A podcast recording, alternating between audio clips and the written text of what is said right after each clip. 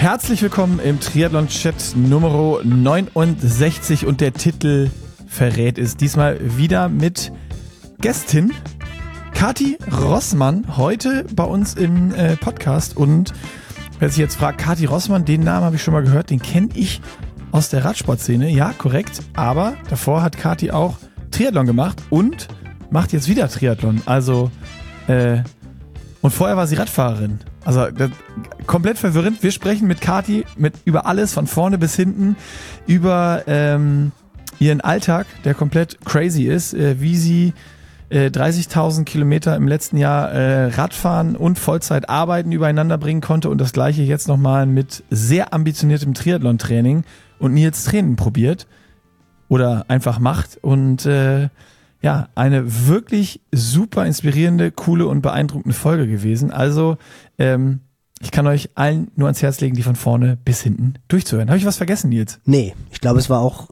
für dich wird es spannend werden, die zu schneiden, weil in Heppenheim haben wir festgestellt, das Internet, das ist schlechter als überall, schlechter als Kenia, wenn man das mal so vergleichen will. Also es war eine verdammt äh, lustige Aufnahme, nicht nur wegen der Internetverbindung, sondern auch, weil Kati nicht nur unheimlich inspirierend ist, sehr ehrgeizig ist, wahnsinnig strukturiert ist, sondern auch einfach wirklich extrem gut gelaunt ist und richtig viel Freude hat an dem, was sie macht. Und ich finde, das hat sie in dem Podcast auch extrem sympathisch transportiert. Und es war auch schon, ja, musste auch ein, zwei Mal so ein bisschen schlucken. Also es war jetzt auch nicht alles einfach nur so heikel Sonnenschein. Also es lohnt sich definitiv reinzuhören. Deswegen jetzt ratzfatz in die Werbung, damit wir dann mit Kati in einen echt coolen Podcast starten können. Und in der Werbung AG1 natürlich wieder unser Presenter hier. Ihr kennt das Ganze. Und Nils, ich habe die Woche oder es kommt immer mal, äh, das wollte ich im, im Podcast hier immer noch mal unterbringen. Manchmal äh, werden mir so kommentarlos auf äh, Instagram so Links dann geschickt. Ähm, jetzt war es einer, äh, kennt ihr das? Und dann äh, als Titel AG Abzocke von äh, irgendeinem äh, ich glaube, es war ein Funkkanal sogar, äh, die äh, dann was äh, gegen AG1 gemacht haben oder äh, gesagt haben, dass äh, es nur teure Pipi produziert oder äh, nichts bringen würde oder sonst was. ähm, und dann kommt immer so die Frage, wie steht ihr dazu? Und das passiert so alle zwei Wochen oder sowas mal. Und bei diesen Sachen, ich habe dann immer zwei Antworten. Einmal ist es so, ich finde immer schon Videos, die man bekommt, wo schon im Titel irgendwas steht wie AG Abzocke. Äh, also immer schon mal natürlich ein, ja, wie, wie nennt man sowas? Sehr starkes Framing schon mit dem äh, Titel und mit dem äh, Bild. Also da ist immer die Frage, wie äh, divers und von welchen Seiten wird sich denn wirklich äh, alles angeschaut. Und dann sage ich immer, das Schönste an AG1 ist, dass es eine 90 Tage Geld-Zurück-Garantie gibt und jeder, der möchte, sich das einfach bestellen kann und auf die erste Bestellung immer das Recht hat, die Kohle wieder zu bekommen. Das heißt, es kann risikofrei jeder frei für sich entscheiden und testen, ob er das Ganze weitermachen will oder nicht und ob ihm das was bringt oder nicht oder ob er sich damit besser fühlt oder eben nicht. Und wenn ich irgendwie was nehme ähm, und ich merke nichts oder sonst was, dann kann ich mich ja immer noch dagegen entscheiden. Und äh, das finde ich dann immer ganz spannend, äh, und wenn ich das dann immer diese zwei Sachen schreibe, dann kommen meistens auch gar keine Antworten mehr. Lustigerweise. Also das ist dann oftmals immer so vorwurfsvoll platziert, aber das passiert dann gar nichts mehr. Und das finde ich halt äh, cool bei AG1. Sie sagen sehr viel und sagen, wir können das, das, das, das, das. Könnt ihr alles nachlesen unter drinkag1.com slash pushing limits, was euch AG1 alles bringen kann und wobei es euch unterstützen kann. Und das ist einiges dann finde ich halt wirklich das Schöne, dass AG1 sagt, die sind so selbstbewusst und sagen, ja, wir bieten einfach eine 90 Tage Geld zurück Garantie auf die erste Bestellung an. Das heißt, jeder hat die Möglichkeit, der möchte, das Produkt zu testen und dann für sich selber individuell zu entscheiden, habe ich Bock drauf oder nicht.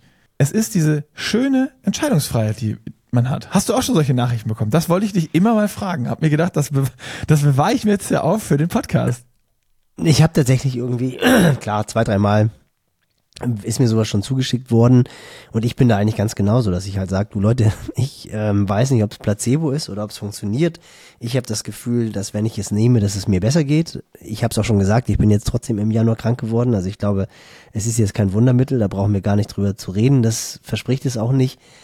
Aber ich bin da ja auch genau wie du sagst. Es kann doch jeder für sich entscheiden und ich finde diese Verurteilung von irgendwelchen Dingen, die man zum Großteil dann ja auch gar nicht kennt, kann ich auch überhaupt nicht verstehen. Also ich denke, dass da einfach jeder das mal probieren soll und genau wie du sagst, in dem Moment, wo ich keinerlei Risiko eingehe, weil ich kann halt mein Geld zurückverlangen, ist es doch eine runde Sache und dann soll selber jeder, jeder selbst entscheiden, ähm, ob er es tut oder nicht.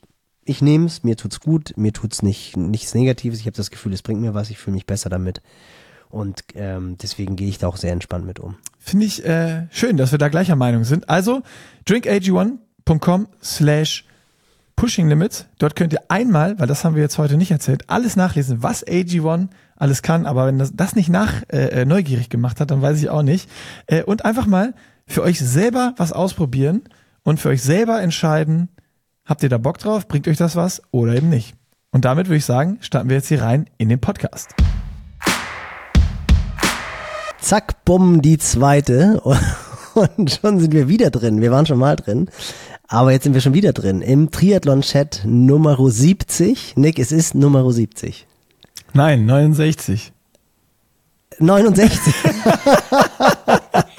da oh, du, ist, du wolltest mir eben noch was erzählen. Du bist der Mann der Zahlen. Ich bin nicht der Mann der Zahlen. ai, ai, ai, jetzt ist hier wirklich komplett alles durcheinander. Also weder bist du der Mann der Zahlen noch der Mann der Technik. Ähm, aber du hast es eben so schön gesagt, unser Gast Kati Rossmann, auch nicht die Frau der Technik. Aber wir haben jetzt hier um 21.20 Uhr alles stehen. Das Podcast läuft, die Aufnahme läuft. Wir wollten um 21 Uhr oder kurz danach aufnehmen. Die 20 Minuten Verzögerung äh, sind jetzt für mich nicht so schlimm. Aber äh, ja, Kati, wir müssen jetzt schnell machen, dass du morgen früh äh, fleißig trainieren kannst. Und erstmal Hallo hier im Podcast. Hallo zusammen. Ja, normalerweise um die Uhrzeit putze ich mir schon die Zähne, ziehe den Schlafanzug an und äh, bin auf dem Weg ins Bett, damit es dann morgens wieder früh rausgehen kann. Aber für euch mache ich heute mal eine große Ausnahme. Ja, das wissen wir sehr, sehr zu schätzen, denn in meinem Herzen schlagen ja so zwei, zwei Herzen gerade, so dass in meiner Brust schlagen zwei Herzen, so muss es heißen. Ich freue mich total, dass du beim Podcast dabei bist, weiß aber auch, dass du morgen verdammt früh hoch musst, wie immer. Darauf werden wir definitiv auch nochmal zu sprechen kommen, zu welchen unchristlichen Zeiten du deine unfassbaren Umfänge realisierst. Und morgen geht es zum Training ins Nordbad, oder? Zum DSW. Genau, freitags steht immer Frühtraining beim DSW in Darmstadt an. Da schwimmen wir immer in der Gruppe, schwimmen immer so um die vier bis fünf Kilometer und da lohnt sich das frühe Aufstehen, weil man von den mit Konkurrenten, also keine Konkurrenten, aber von seinen Trainingskollegen mal so richtig äh, in den Arsch getreten bekommt und auch auf der Schwimmbahn halt dann mal ein bisschen schneller schwimmen muss, um hinterherzukommen. Jetzt werden sich einige vermutlich fragen, hä? Katri Rossmann, das ist doch die, die den Ötztaler gewonnen hat, die Tour Transalp gewonnen hat. Und jetzt dann doch wieder, was machst Wieso du beim geht die schwimmen? Wieso geht die schwimmen? Also die Frage kriege ich mittlerweile sehr oft gestellt. Äh, was machst du da eigentlich? Ähm, äh, was ist das mit diesem Wasser? ja, genau. Was soll das? Laufen, schwimmen? Aber ähm, viele wissen ja gar nicht, dass ich äh, eigentlich mit dem Triathlon äh, ja schon länger sozusagen verbandelt bin. Schon 2009 mein erstes Triathlon gemacht habe und äh, 16 und 17 und 17 und 18 habe ich auch schon Langdistanzen gemacht und ähm, ja hatte jetzt den Ausflug in die in die Radsport-Szene gemacht. Und äh, letztes Jahr dann im Fernsehen den Ironman in Nizza äh, ganz begeistert zugeschaut und dann ähm, ja gewusst, dass nächstes Jahr die Frauen in Nizza starten werden und da mir das Streckenprofil ähm, zugesagt hat, habe ich gedacht, ich starte 2024 mal wieder ins Triathlon-Business ein. Also war die äh, der herausstechende Punkt, warum du gesagt hast, Back to Triathlon, äh, war jetzt nicht, oh, ich will es nochmal wissen, ich will es nochmal versuchen, sondern äh, du warst wirklich, wo wir wahrscheinlich mehr also vor allen Dingen im Vorfeld äh, über Nizza gemeckert haben und uns beschwert haben, hast du gedacht, was ist das für eine geile Strecke? Deswegen fange ich sogar wieder mit Triathlon an, weil die WM der Frauen da nächstes Jahr stattfindet. Also komplett konträr zu allen, die eigentlich irgendwie äh, gerade eine Meinung dazu haben. ja, kann man ungefähr so sagen. Aber ich muss auch dazu sagen, dass ich auch schon, während ich jetzt viel Rad gefahren bin und da ähm, Ötztaler Triathlon gemacht habe, äh, Radsport gemacht habe, ähm, immer noch äh, Triathlon-Training in Anführungszeichen gemacht habe. Immer Ausgleichstraining, immer ein bisschen geschwommen, noch ein bisschen gelaufen, ähm, weil ich doch finde, dass nur Radfahren doch sehr äh, eintönig eigentlich ist. Und wenn man nur Rad fährt, ich glaube, dass äh, ja auf die Dauer ist es nicht gut, weil kein Oberkörpertraining, kein Rückentraining und deswegen hab, war ich auch schon immer noch im Wasser und bin auch ab und zu ein bisschen gelaufen. Das gibt mir jetzt doch ein bisschen zu denken. Ich meine, ich weiß es ja, weil ich dich jetzt seit November letzten Jahres äh, trainieren darf, was mich wirklich sehr, sehr freut. Ich werde gleich noch ein bisschen darauf kommen, wie ich das erste Mal dich im Triathlon erlebt habe und ähm, wie ich dich dann auch im Radsport erlebt habe. Aber wir haben ja schon aus Spaß festgestellt, dass du letztes Jahr die 30.000 Kilometer knapp verfehlt hast. Und wir werden auch noch darauf zu sprechen kommen, dass du als vollarbeitende Volljuristin und Expertin für Erbrecht in der Kanzlei schon auch einen relativ hohen Workload hast. Das heißt, du absolvierst wirklich den Großteil deiner Trainingsstunden zu einer Zeit, wo Nick definitiv noch schläft und auch nicht nur ein, zwei Stunden schläft, sondern noch relativ, sondern nein, oh, relativ lange schläft. Ähm, ich muss, ich muss das heißt, du, ich muss mir hier ja. Notiz machen, wann sie rausfliegt, immer wenn man nicht schneiden muss. Genau, musst du die Uhrzeit machen. Jetzt ist nämlich das Internet in Heppenheim schon wieder weg. Das ist der Grund, weswegen wir das zweite Mal gestartet sind. Aber jetzt wissen wir, dass es dann gleich wieder soweit ist, dass äh, Kati zurück ist. Und was ich sagen wollte, Kati, du hast nichts verpasst in der Zeit, in der du offline warst. Wir haben einfach nur darüber gelacht, dass Nick immer um die Zeit, in der du trainierst, noch schläfst. Nein, und was ich mich jetzt aber wirklich ein bisschen verdutzt ist, dass du letztes Jahr knapp die 30.000 Kilometer nicht geschafft hast. Aber wann bist du denn dann noch gelaufen und Rad äh, geschwommen? Also Schwimmen war eigentlich immer ganz gut noch möglich, abends nach der Arbeit ähm, auf dem Rückweg von der Kanzlei, die ja zum Glück nur fünf Minuten mit dem Rad von mir entfernt liegt, ähm, ist das Heppenheimer Freibad. Da bin ich dann abends ab und zu mal noch reingesprungen. Und Laufen habe ich schon auf ein Minimum reduziert gehabt. Da bin ich äh, eigentlich vor dem Ötzi so fünf, sechs Wochen gar nicht mehr gelaufen. Aber immer so ein, zweimal die Woche habe ich versucht, schon noch irgendwie Laufen mit einzustreuen. Und um das jetzt nochmal abzuschließen, wie war jetzt letztes Jahr dein Gesamtkilometerumfang? Im Laufen? Das war wirklich verdammt verdammt, nee, nee, nee, nee, nee, im Radfahren. Es war wirklich verdammt knapp an den 30.000 vorbei. Ich glaube, es haben am Ende ich weiß nicht, ob es 300 oder 700 Kilometer, die gefehlt haben. Also es war 29.000 irgendwas. Krass. Das habe ich, in, das hab ich in, in drei guten Jahren nicht. Nein, absolut nicht. Nee, nee, nee, das stimmt. Das haben einige, ja, ich würde ich würd mal eine steile These aufstellen, dass es Radprofis gibt, die das nicht ganz schaffen. Ja, ja, ich glaube auch. Ich glaube, ähm, äh, der Rick Zabel, der macht ja immer so eine Challenge daraus, Ende des Jahres irgendwie noch die 30.000 zu knacken. Und ähm, ich glaube, er hat es dieses Jahr geschafft. Ich habe es nicht geschafft. Ja, gut, aber der macht auch den ganzen Tag nichts anderes als Fahrradfahren.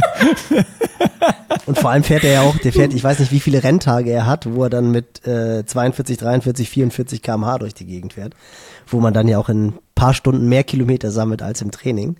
Aber ja, absolut faszinierend. Man merkt schon, wir haben so ein, äh, ich sag immer, sehr, sehr in Anführungsstrichen so ein Duracell-Häschen vor uns.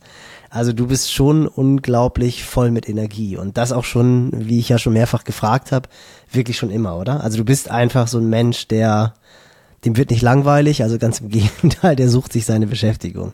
Ja, ja, auf jeden Fall. Ich brauche das auch vor allem jetzt mit der Arbeit, wenn ich den ganzen Tag nur am Schreibtisch sitze. Da werde ich einfach, äh, ja, wir im Kopf, wenn ich mich dann nicht abends oder morgens auspowern kann. Also ich, das gehört einfach zu meinem Alltag dazu. Wie, wie ist das gekommen? Erzähl mal so ein bisschen. Also fangen wir mal, steigen wir mal klein ein. Ähm, ich habe mich natürlich, Nick, vorbereitet und habe ein, Inter ein Interview von dir aus dem Tourmagazin gelesen, wo du gesagt hast, dass deine Eltern schon immer Rennrad gefahren sind und dass du eigentlich immer schon auch auf dem Weg zur Schule dann auch auf dem Rad gesessen hat. Also dass so quasi dieses Rennradfahren bei dir mehr oder weniger in die Wiege gelegt war. Ja, also ich war schon immer ein sehr sportliches Kind und habe immer viel ausprobiert. Tennis, Handball, ähm, Schwimmen war ich auch mal kurz, aber das war relativ kurz, diese Karriere. Ähm, alles Mögliche. Und dann mit so 14, 15 Jahren habe ich das erste Rennrad von meiner Mutter bekommen. Und ähm, also das alte von ihr und da hat's dann eigentlich angefangen. Da ähm, ich hatte, ich habe ja eigentlich eine Zwillingsschwester gehabt und ähm, wir beide sind immer zusammengefahren. Also wir haben eigentlich die Radsportleidenschaft ähm, geteilt. Die ist ja leider, meine Zwillingsschwester Isabel ist leider bei einem Verkehrsunfall 2010 ums Leben gekommen, auch auf dem Rennrad leider. Und das ist auch irgendwie was, was mich immer noch mit ihr extrem stark verbindet. Also wenn ich auf dem Rad bin, ist für mich irgendwie das Gefühl von Freiheit, auch wenn es am Anfang schwer war, nach dem Unfall wieder aufs Rad zu steigen, aber es ist einfach äh, unsere gemeinsame Leidenschaft und die auch unsere Familie irgendwie ähm, ja teilt und deswegen für uns, für uns das Radfahren einfach ähm, was ganz Besonderes dadurch auch nochmal geworden. Krass, ja. Kurzer, kurzer Schlucker. Ja. ist ja schon etwa gerade auch. Also ich meine, ich, ich äh, kann es nachvollziehen. Ich habe ja leider auch meine Schwester viel zu früh verloren, aber Zwillingsschwester ist, glaube ich, dann doch auch nochmal noch mal so ein bisschen was anderes wahrscheinlich, oder? Ja, ich muss auch sagen, sie sieht, sie, wir sahen uns halt extrem ähnlich. Wir waren, wir sind eineige Zwillinge gewesen. Wir waren praktisch, ähm, ja, also wenn, wenn meine Eltern mich jetzt immer noch angucken, dann sehen sie immer noch meine Schwester irgendwie auch ein bisschen in mir. Und mhm. ähm, ja, wir waren, wir waren halt immer auffällig, weil zwei blonde Mädels dann da auf den Rennrädern durch die Gegend geheizt sind und auch schon den Odenwald unsicher gemacht haben, so wie ich es ja jetzt auch immer mache. Und ähm, sie ist auch auf einer Strecke im Odenwald verstorben, wo ich auch öfter mit dem Fahrrad jetzt noch vorbeifahre. Und meine äh, Mama hat da so ein weißes ähm, Rennrad ähm, aufstellen lassen. Und da fahre ich auch öfter einfach vorbei und denke auch ganz oft da an sie an dieser Stelle. Aber krass, also es ist ja oft so, ich finde halt auch, wie du das jetzt gerade erzählst, so, so, so unfassbar harte Schicksalsschläge und also wie cool, was du daraus dann irgendwie gemacht hast, dass das nicht dich davon abhält, irgendwie selber weiter Rad zu fahren oder so, sondern dass du halt sagst, du hast es wie auch immer hinbekommen, dass das euch vielleicht immer noch irgendwie verbindet oder auch äh, so sie dann präsent irgendwie da ist und äh, du dann vielleicht sogar Energie daraus ziehst ist ja was, was irgendwie dann wieder was total Schönes ist aus so einer unfassbaren Tragödie dann einfach. Ähm, also sowas hört man ja schon wirklich selten. Das ist ja dann oft so, ja, okay, wenn sowas passiert, keine Ahnung, ich kann mir das überhaupt nicht vorstellen, aber das ist dann, dass ich denke, ja, pff, weiß nicht, ob ich wieder aufs Rad gestiegen wäre.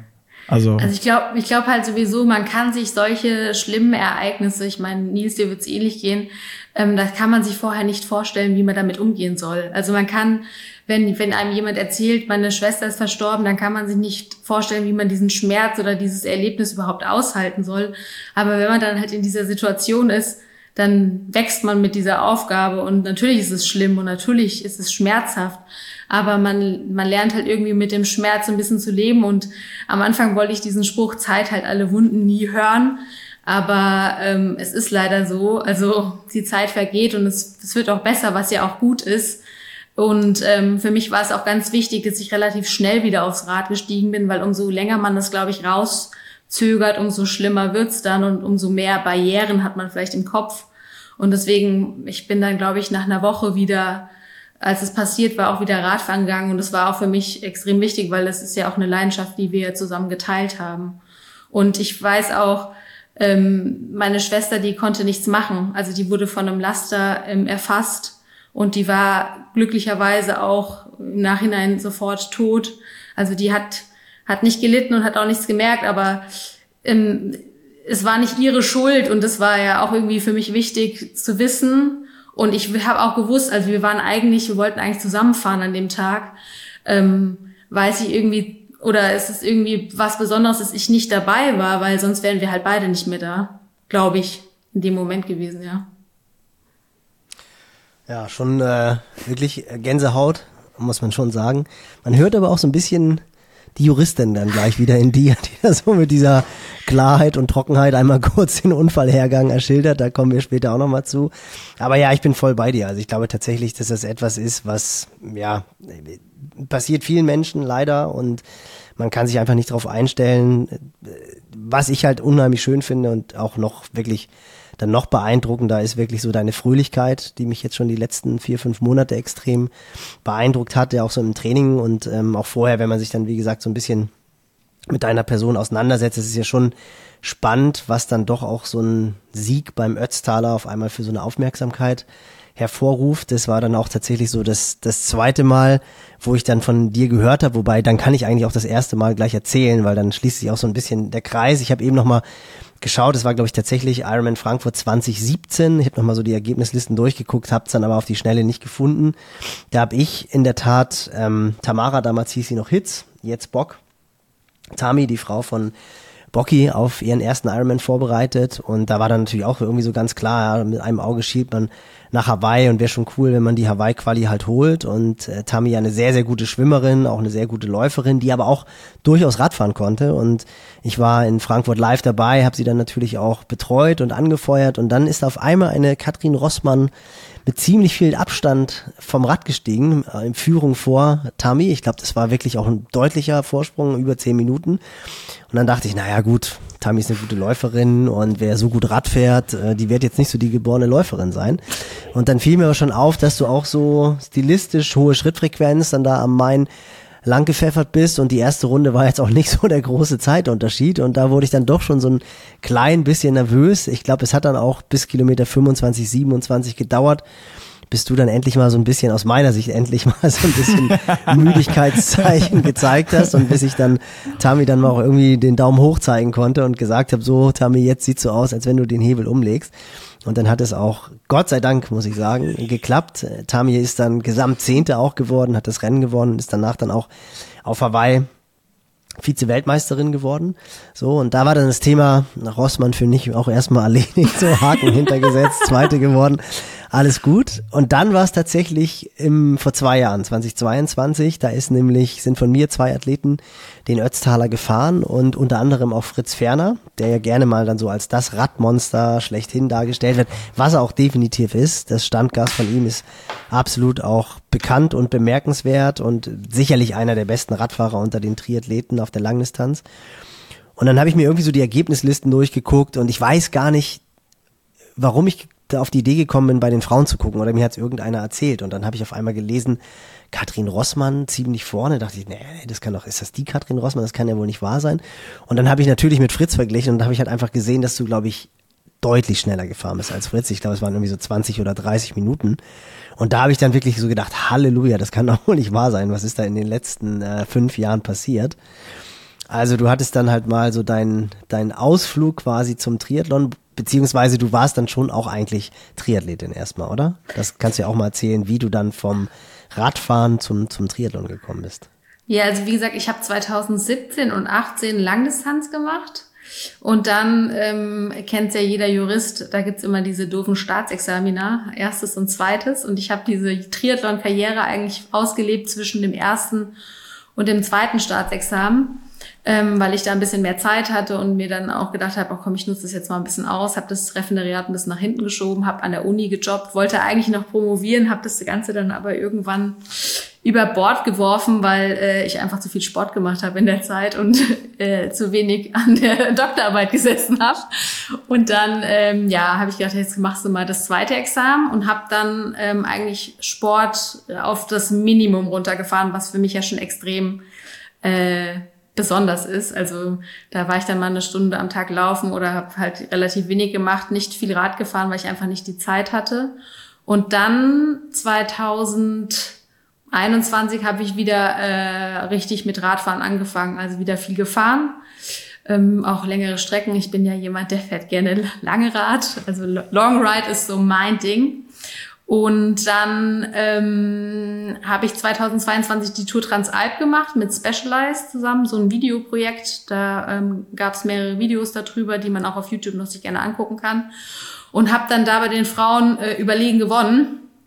Und dann dachte ich mir so, oh geil, irgendwie äh, hast du es wieder drauf im Radfahren. Es klappt wieder, weil ich meine, ich bin ja erstmal ein Dreivierteljahr wieder ambitioniert Rad gefahren und hatte die ganze Zeit auch noch mein altes, klappriges Scott-Rennrad von 2009 wahrscheinlich, so ein Contessa irgendwas, CR1 und habe dann von Specialized aber eine Woche vor der Tour Transalp äh, ein geiles Tarmac SL7 bekommen und bin dann damit dann äh, eine Woche gefahren und dann die Tour Transalp damit gewonnen und dann, dieses Rad ist einfach der Hammer. Und ähm, Das war, das war nur das Rad. Ja, beste, genau. Wer beste Werbung. beste Werbung des Specialized. Hier Job erfüllt. Ich konnte eigentlich nichts, aber dann habe ich dieses Fahrrad bekommen. Ich habe ja nur sechs Monate trainiert. Genau, ich hab hab sogar- ich hab sogar mit diesem Konnte ich gar Rad- nicht gegen wehren. Glaube ich, habe ich am Stelvio, ich weiß gar nicht, wie ich da, ich bin, glaube ich, in die Top 10 bei den, bei dem irgendeinem Kom sogar reingefahren. Da dachte ich so, geile Sache. Ähm, ja, auf jeden Fall dachte ich, ja, die Form muss gut sein. Und dann habe ich mal so gegoogelt, was gibt's denn noch so für Wettkämpfe, die viele Berge haben, wo man viel, Warte mal, warte mal, ähm, bevor, bevor wir da, da, ich muss da mal kurz hin. Ähm, also du bist sechs Monate erst wieder überhaupt Rad gefahren, dass du ein bisschen mehr gemacht hast, außer einmal am Tag so eine halbe Stunde joggen. Ja. Ja, vor allem das Lustige war ja noch, ich habe ja äh, in der Großkanzlei habe ich noch angefangen, in dem äh, davor und konnte auch immer nur am Wochenende lang fahren. Unter der Woche konnte ich eigentlich gar nicht Rad fahren. Und dann aber im Mai, im April bin ich dann gewechselt oder Mai genau und da habe ich dann wieder ähm, dann noch mal so sechs Wochen richtig viel trainiert vor der Tour Transalp. Okay, also du hast sechs Wochen wirklich gut, dass du sagst, du hast gut trainiert. Hast du denn im Training irgendwie gemerkt, wenn du mit irgendwie den, mit zu Hause mit wem auch immer unterwegs warst oder warst du alleine unterwegs, dass die Form dann irgendwie kommt oder ganz gut ist oder bist du jetzt, weil von deiner Erzählung war so, ja, dann bin ich da, war so ein Videoprojekt, das habe ich mitgemacht und dann, ja, irgendwie habe ich dann mich mitgefahren, habe ich das neue Fahrrad gekommen, dann habe ich da halt gewonnen. So, dann dachte oh ja, die Form ist ja okay und das Fahrrad ist auch gut. Ja, so, so war es auch wirklich in dem Jahr. Das war wirklich krass. Ähm, Ich bin zwar wirklich viel gefahren dann am Wochenende auch und ich, viele von Instagram kennen es ja wahrscheinlich. Ähm, Ich habe einen Kollegen, den Konstantin, den kennt ja mittlerweile jeder, den Gummibärchenmann. Ähm, mit dem fahre ich immer am Wochenende und wir haben halt immer krasse Touren dann am Wochenende gemacht, sind dann irgendwie in einem 35er Schnitt durch den Urdenwald geheizt, äh, 150, 160 Kilometer. Da wusste ich schon, dass ich, dass es dass ich ganz gut drauf bin. Aber ich, wie gesagt, ich habe in den letzten zwei Jahren, bevor ich jetzt die Zusammenarbeit mit Nils im äh, November begonnen habe, ja nicht nach Trainingsplan trainiert. Ich habe einfach immer viel hilft viel. Hauptsache Kilometer schruppen und äh, am Wochenende immer lang und hart und unter der Woche eher so ein bisschen ruhig morgens vor der Arbeit. Und das war so das Konzept, wie ich dann die Tour Transalp angegangen bin. Und wie gesagt, danach dachte ich, ja, die Form muss ja gut sein. Google ich mal, was es so gibt. Bin dann auf den Ötztaler Radmarathon äh, gestoßen und habe dann aber ja festgestellt, dass, es, halt, dass sie eine sehr harte Tür haben, was ja relativ viele jetzt auch Anfang des Jahres wieder festgestellt haben, dass es nicht so einfach ist, einen Startplatz zu bekommen. Und habe dann, ähm, wie ja auch in eurer Doku ja schon dargestellt wurde bei Pushing Limits auf dem YouTube-Kanal, glücklicherweise über Garmin ganz kurzfristig, äh, zwei Wochen vor dem Ötztaler Radmarathon, die Info bekommen, dass ich halt starten kann. Und ja, so bin ich dann zum Ötztaler Radmarathon gekommen. Ganz unbedarft, kannte eigentlich die Strecke nicht so. Ich wusste halt nur viele Höhenmeter lang. Das war mir wichtig. Und ja, hatte davor ja noch irgendwie zwei, äh, zehn Tage ähm, Tour de France Pässe in den französischen Alpen geplant gehabt und wollte das natürlich auch durchziehen, weil hatte ich ja schon gebucht. Und es war, glaube ich, die perfekte Vorbereitung für den Ötztaler Radmarathon. Also ähm, es waren genau die Anstiege, die man da gebraucht hat für den für den Ötzi. Wie viele Tage vor dem Ötzi bist du dann die letzten, die letzten Pässe gefahren? Ich bin noch am Mittwoch bin ich den Isoar gefahren und dann habe ich noch zu meinem äh, Freund zum Horst gesagt, oh, heute kann ich nicht so schnell fahren, weil du weißt ja, am Sonntag ist ja der Ötzi und es war das einzige Mal, wo er in dem Urlaub vor mir oben am Gipfel war. und dann äh, bin ich donnerstags habe ich ein bisschen ruhiger gemacht und freitags sind wir dann von, ähm, ähm, wir haben in wo haben wir noch? In Embrun, genau, da wo der Embrun-Man auch ist. Da haben wir gewohnt und sind dann von Embrun ähm, mit dem Auto in der Harakiri-Aktion nach Sölden gefahren. Das war auch ein äh, Horrortrip, weil wir praktisch über die französischen Alpen nach Italien und dann nach Sölden gefahren sind. Aber das Gute war halt, ich habe dann aus dem Auto, weil wir mussten dann das Timmelsjoch hochfahren. Wir mussten mhm. praktisch das Timmelsjoch äh, mit dem Auto entlangfahren, um nach Sölden reinzufahren. Und da habe ich das erste Mal das Timmelsjoch gesehen. Und dann wusste ich ja, das muss ich am Sonntag fahren. Und dann habe ich mir so versucht, im Auto alles zu merken. So jede Kurve, habe dann so die ganze Zeit auf dem Garmin mitgestoppt, wie viele Kilometer. und ich wusste dann irgendwie schon von manchen Leuten, ja, in Moos geht's los. Das ist bei Kilometer sieben und habe mir versucht, alles einzuprägen. Und dachte schon so dann so irgendwie nach der Hälfte der, der Auffahrt, scheiße. was hast du dir hier angetan? Worauf hast du dich hier eingelassen? Du musst das hier nach 180 Kilometern, musst du einen 30, fast 30 Kilometer langen Anstieg hochfahren. Und oben ist es halt richtig ein krasses, impo also wirklich imposantes ähm, Alpenpanorama, in das du dann rausfährst. Da ist dann auch nicht mehr kein Gewächs mehr. Das ist dann einfach nur noch Alpenlandschaft, nur noch Bergmassiv. Und es wird immer höher und so, es türmen sich die Berge auf und, und es wird immer beeindruckender und ich wurde immer kleiner im Auto und dachte so, oh nein, das musst du alles fahren. Und ähm, ja, aber da, dadurch hatte ich halt ein bisschen Respekt dann auch vor dem letzten Anstieg und habe versucht, das wahrscheinlich mir dann ein bisschen äh, einzuteilen. Und ich muss auch sagen, bei beiden Ötzi-Starts ging es mir immer bis zum Timmelsjoch unten ging es mir immer super. Da dachte ich immer so, ja, so schlimm ist es gar nicht. Und dann kommst du ins Timmelsjoch und dann denkst du so, scheiße, es ist doch schlimm. Der Endgegner, Timmelsjoch. Aber wusstest du denn 22, weil das war ja dann doch auch ein relativ knappes Höschen auf gut Deutsch. Also du hattest ja, glaube ich, im Ziel fünf Minuten Vorsprung auf die zweite. Und ich habe auch geguckt, sie ist am Anfang ein bisschen schneller losgefahren als du, dann hast du sie irgendwann überholt. Dann ist sie dann aber hinten raus dann nochmal wieder so ein bisschen dichter rangekommen und den Sack zugemacht. Hast du dann tatsächlich ja am Timmelsjoch.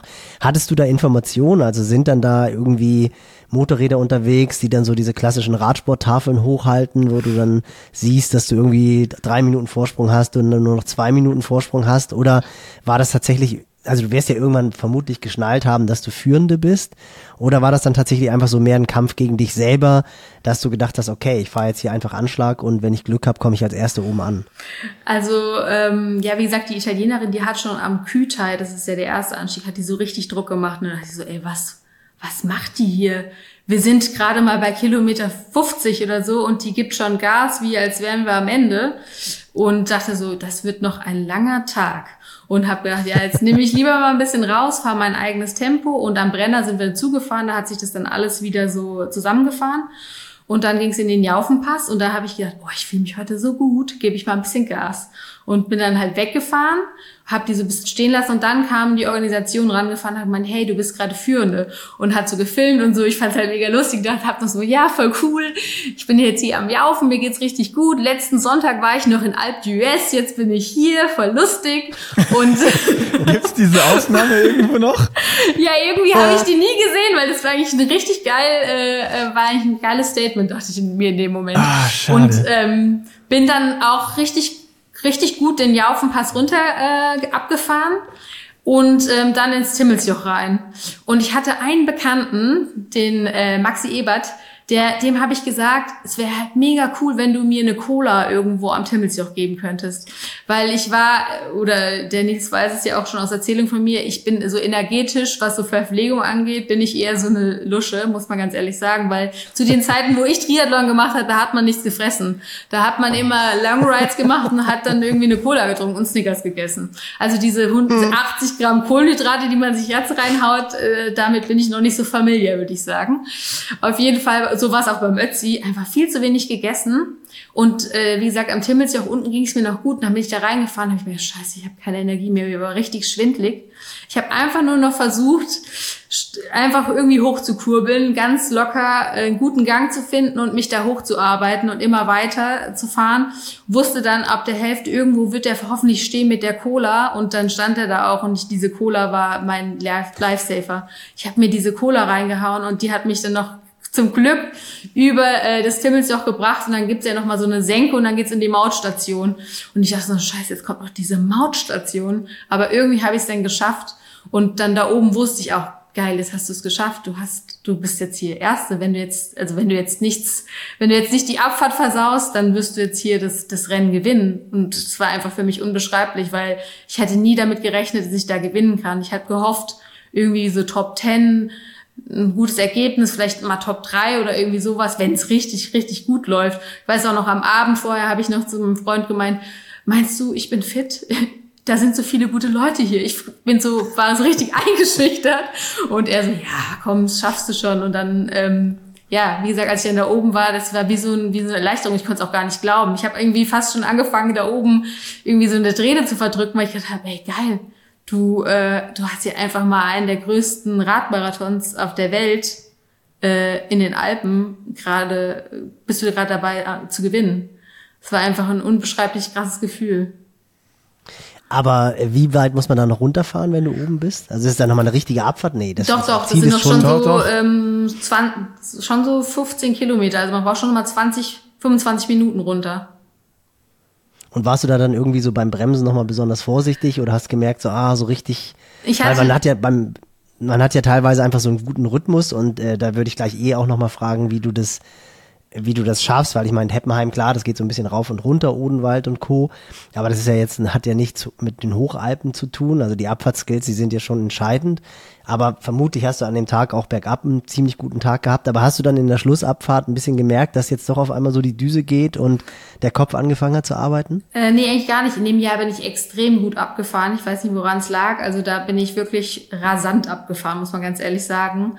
Und ähm, die Abfahrt war mega gut, aber da gibt's noch mal ein Flachstück, ähm, und da steht oft der Wind. Und da ging es mir nicht mehr so gut. Da dachte ich so, scheiße, jetzt steht hier der Wind, kein, kein, kein anderer Mann ist da, ich kann mich nirgendwo verstecken, ich muss jetzt irgendwie da noch durchpowern, weil ich ja auch, ich wusste nicht, wo der, wie der Abstand ist, ich wusste nicht, wie weit die weg ist. Und habe einfach versucht durchzuziehen. Und dann gibt's noch mal eine Mini-Senke vor Säulen und da habe ich fast einen richtig krassen Krampf im Oberschenkel bekommen. Oh, und war dann so froh, als ich dann darüber, was habe ich nie, normalerweise nie, nie, nie Krämpfe. Und das Krasse ist, den, an derselben Stelle habe ich diese, also 2023 wieder fast einen Krampf bekommen. An der, wie gesagt, an derselben Stelle.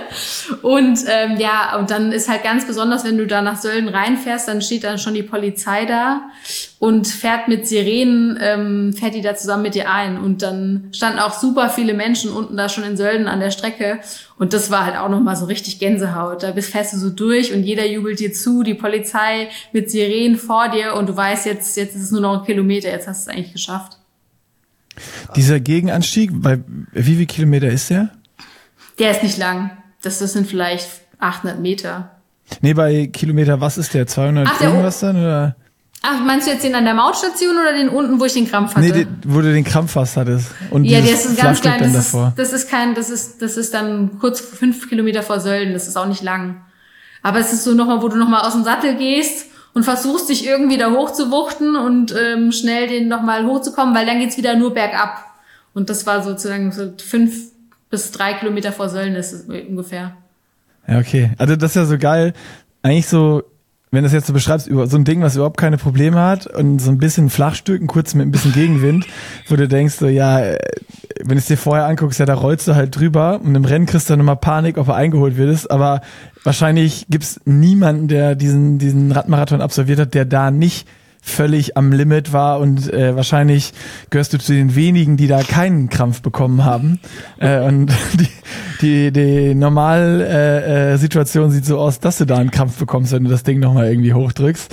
Aber das finde ich so spannend, was das dann im Kopf irgendwie ausmacht. Nochmal, was schon meinte mit diesem okay, jetzt bin ich hier in Führung, jetzt versau die Abfahrt nicht. Also wie viel Kopfsache dann auf einmal auch da ist, wenn du weißt, du, du führst jetzt, entweder kannst du ja beflügeln oder eben auch nicht. Äh, aber so dieses, oh scheiße, jetzt wird's hart, da ist ein Flachstück nochmal oder ein kleiner Hügel äh, und dann hat man auf einmal doch Schiss dass noch wer von hinten äh, kommt und guckt sich nochmal um, äh, was das dann irgendwie mit einem machen kann zwischen dem und am Anfang, oh, ja, jetzt fährt die aber schnell los und ja, lass die mal fahren, der Tag ist noch lang. Äh, da, also man, man durchlebt, glaube ich, auf so einem Ding, ich habe es noch nie gemacht, so einen langen Radmarathon. Ähm, das ist, glaube ich, irgendwie so alles dabei, ne? Von, von ich, hoch ja. euphorisch bis zu Panik, dass man überhaupt nicht ins Ziel kommt. Ja, aber ich muss auch sagen, es war ein ganz besonderes Rennen, weil es war auch das war ja das erste Eintagesrennen, was ich wieder seit langem gemacht habe. Die Tour Transalp, das waren ja mehrere Etappen. Und das war halt so eine Eintagesgeschichte. Und es war einfach ganz besonders. Also ich war da auch, wie gesagt, ich war total unbedarft. Und das war halt auch irgendwie mein Glück. Also ich habe mir gar nicht viele Gedanken gemacht. Ich habe einfach das Rennen gemacht. Ich hab, bin einfach, habe einfach geguckt, wie sich alles ergibt, habe die Chancen genutzt, so wie sie da waren. Und das war halt auch mega gut und es war einfach, deswegen war es so ein Rennen, was mir immer in meinem Kopf bleiben wird und deswegen war das zweite Mal, also die äh, Back-to-Back sozusagen, das war viel, viel schwerer, weil du im Kopf mhm. halt schon weißt, was kommt und Erwartungen hast und ähm, ja, wie gesagt, das war ganz anders, das Rennen jetzt 2023 und ich bin auch irgendwie zufrieden, aber trotzdem war es dann irgendwie auch enttäuschend. Also es war so, das war halt so ein Mixed-Feeling-Ding, dieses Rennen. Und das, das erste Rennen war halt einfach wie, wie auf Wolken. Es war wie in Trance, wie in einem Rausch, ja genau, wie in einem ja. Rausch. Für alle, die es nicht wissen, Aber wenn jetzt Ent Enttäuschung hören, äh, Kati, Kati ist letztes Jahr 2023 Zweite geworden. Nee, dritte, Nee, dritte. dritte. Äh, dritte, Dritte. stimmt, dritte, Dritte. sorry, sorry, ja, Ja, ja. Dritte geworden, genau. Also, aber trotzdem Aber immer noch- auf dem Podium immer noch bei so, Treppchen. bei so einem Ding, äh, ja, back to back, wie du es gesagt hast, und vor allen Dingen, äh, ja, so eine, so eine Form dann auch zu haben äh, und diesen Tag zu treffen, weil bei so einem langen Radrennen mit so vielen Höhenmetern, da musst du halt einfach auch genau das, was du besch äh, beschrieben hast eben, da muss im Kopf alles passen, da muss körperlich alles passen, äh, damit, damit das Ding einfach am Ende ausgeht. Und äh, die Siegerin oder der Sieger, da war es halt dann einfach, da hat man den Tag getroffen, den man brauchte. Und wenn man irgendwie nur zwei Prozent off ist, dann äh, ja, kann es auch schon mal sein, dass du nicht auf dem Podium bist, sondern irgendwie Platz 20 oder 30 oder sonst was und irgendwie mit dem Krampf am Timmelsjoch stehst.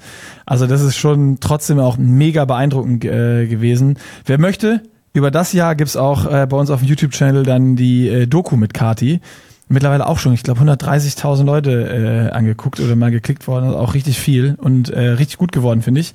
Ähm, brauchen wir deswegen gar nicht so viel drüber reden, aber was ich, Ich wollte noch noch eine Sache dazu sagen. Okay, ja, sag nochmal. Vor allem das Wichtigste ist so ein Rennen im Kopf. Weil ich habe, ähm, das ist, das ist nicht nur im Rennen so, das ist im Training auch so. Das ist so viel Kopfsache.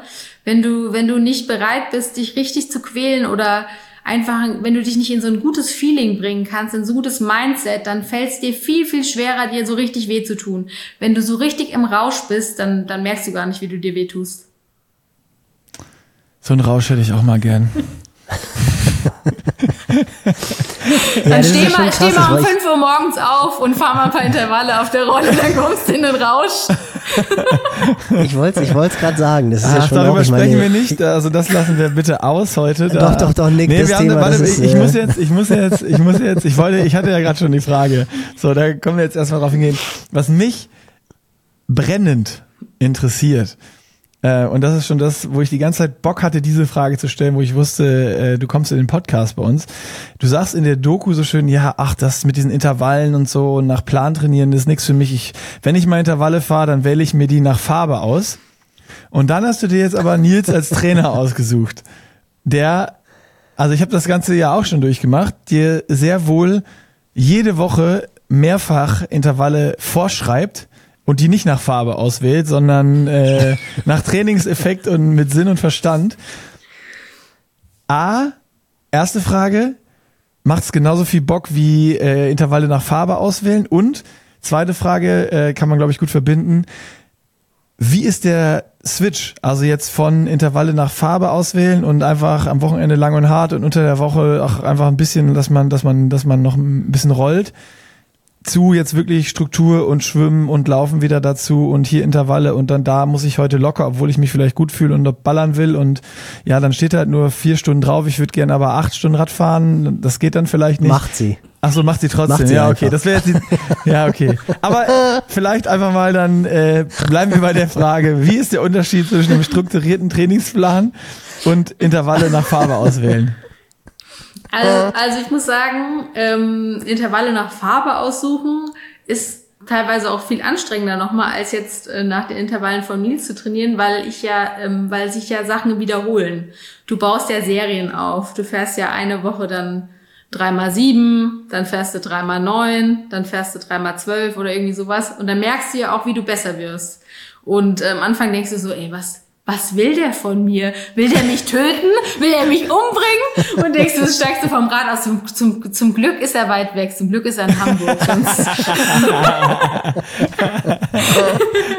Und dann merkst du ja die Woche drauf, oh, es läuft super, ey, mega, ich mache Fortschritte, mein Puls ist viel niedriger und so. Also es ist halt jetzt richtiges Training. Das ist nicht nur so, ja, mal frei, frei nach Schnauze.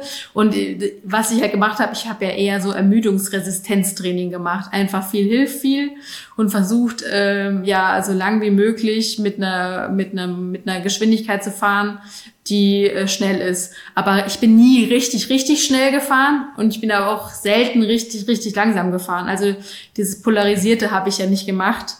Ähm, und Ähm, ich habe mega Bock auf den Trainingsplan aktuell und es macht auch super viel Spaß. Und immer montags, wenn Nils dann so den, die äh, Training äh, Peaks äh, Sessions reinstellt und ich weiß, was die Woche drauf dann kommt, dann ist es wie so ein bisschen immer wie äh, Weihnachten, in Anführungszeichen. Denkt man sich so, geil, was kommt nächste Woche? Welche Geschenke hat er nächste Woche für mich äh, parat?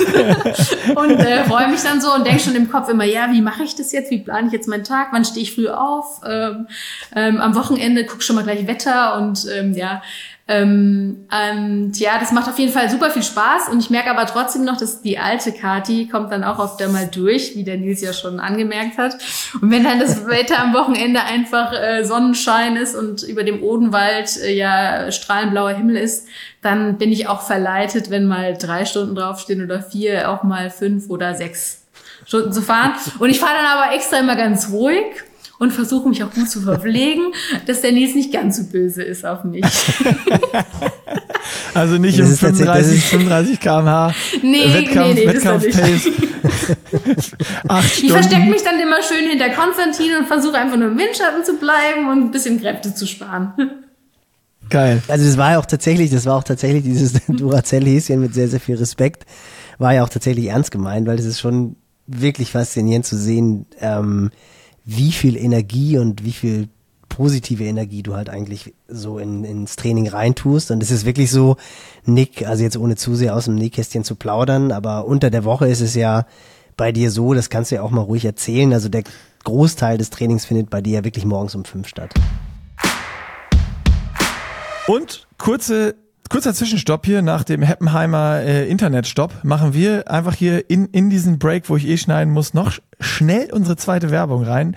Äh, und Nils, Three Bears, unser Presenter heute wieder, ist mein Care-Paket bei dir angekommen. Ich habe dir ja so ein, eine kleine Reise durchs Sortiment, das nenne ich es jetzt mal, habe ich dir also, zukommen lassen. Ich habe, ich habe, ich weiß gar nicht, wie viel Prozent der Reise ich bisher abgereist bin. Also dein Care-Paket ist angekommen. Es ist auch noch ein zweiter Teil des Care-Pakets angekommen.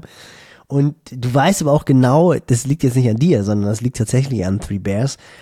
Ich bin ja auch so einer, der über Packaging und so kommt. Also das muss man wirklich sagen. Und dann so diese schöne Schale, die dann da drin ist. Und äh, ich habe noch keinen Favoriten, aber ich kann nur sagen, die Produkte sind A, unheimlich gut, finde ich. Also es macht Spaß, die Produkte auszu, auszuprobieren. Und es sind so viele gute Sachen dabei, wo du wirklich Bock hast, oh, das muss ich ausprobieren, das muss ich ausprobieren. Ich sehe jetzt ein kleines Familienbattle in Brand, weil der Junior die auch echt verdammt lecker findet und richtig, richtig. Also das ist so, und du weißt ja selber, das wirst du bei Frieda dann auch feststellen, wenn sie dich dann in fünf, sechs Jahren mit ihren Kulleraugen anguckt und sagt, Papi, die will ich jetzt aber die Overnight Oats dann bist du nicht derjenige, der sagt, okay, ich esse die jetzt aber alleine auf. Also das muss man schon auch sagen. Das ist bei uns echt gut im Gebrauch und ich kann dir noch nicht sagen, was mein Favorit ist. Das, das ist wirklich so der Punkt. Also Caspi ist, findet Apfelzimt sensationell. Oh, den, so oh ja, das ist auch einer. Ich glaube, das ist, das ist, ich, ich hätte ja immer, hätte ich auf die Packung geguckt, 100 Pro hätte ich immer Schoko gepickt, aber ich bin Apfelzimt das ist halt schon cool, dieses Overnight Oats. Also du machst es halt einfach, einfach fertig ne? und hast halt mega einfach. Und du weißt, wir sind halt Convenient, so, Convenient, Convenience oh, Guys, die Convenience schlimm. Boys, Staggy und Görki. ja, und vor allem, wie schlecht fühlt man sich jetzt, wenn man den Podcast mit Kati hört. Also die, wo du wirklich so denkst, oh Mann, ey, was macht die alles und was mache ich? Und ich freue mich, dass ich zwei Minuten gespart habe oder zehn Minuten gespart habe, weil ich halt die Overnight Oats äh, benutze. Aber definitive Kaufempfehlung und äh, wirklich gute Produkte, macht richtig Spaß. Sehe ich genauso. Und äh, wenn ihr auch einfach mal schauen wollt, was bei Three Bears es alles so gibt, geht einfach auf 3bears.de, also www.3bears.de und dort könnt ihr aus allen Sachen euren Warenkorb vollballern. Beim Checkout einfach den Code Pushing Limits 15, Pushing Limits alles groß geschrieben, 15 eingeben und bekommt aufs komplette Sortiment 15 Prozent Rabatt. Und damit jetzt wieder rein in die Folge mit Kati.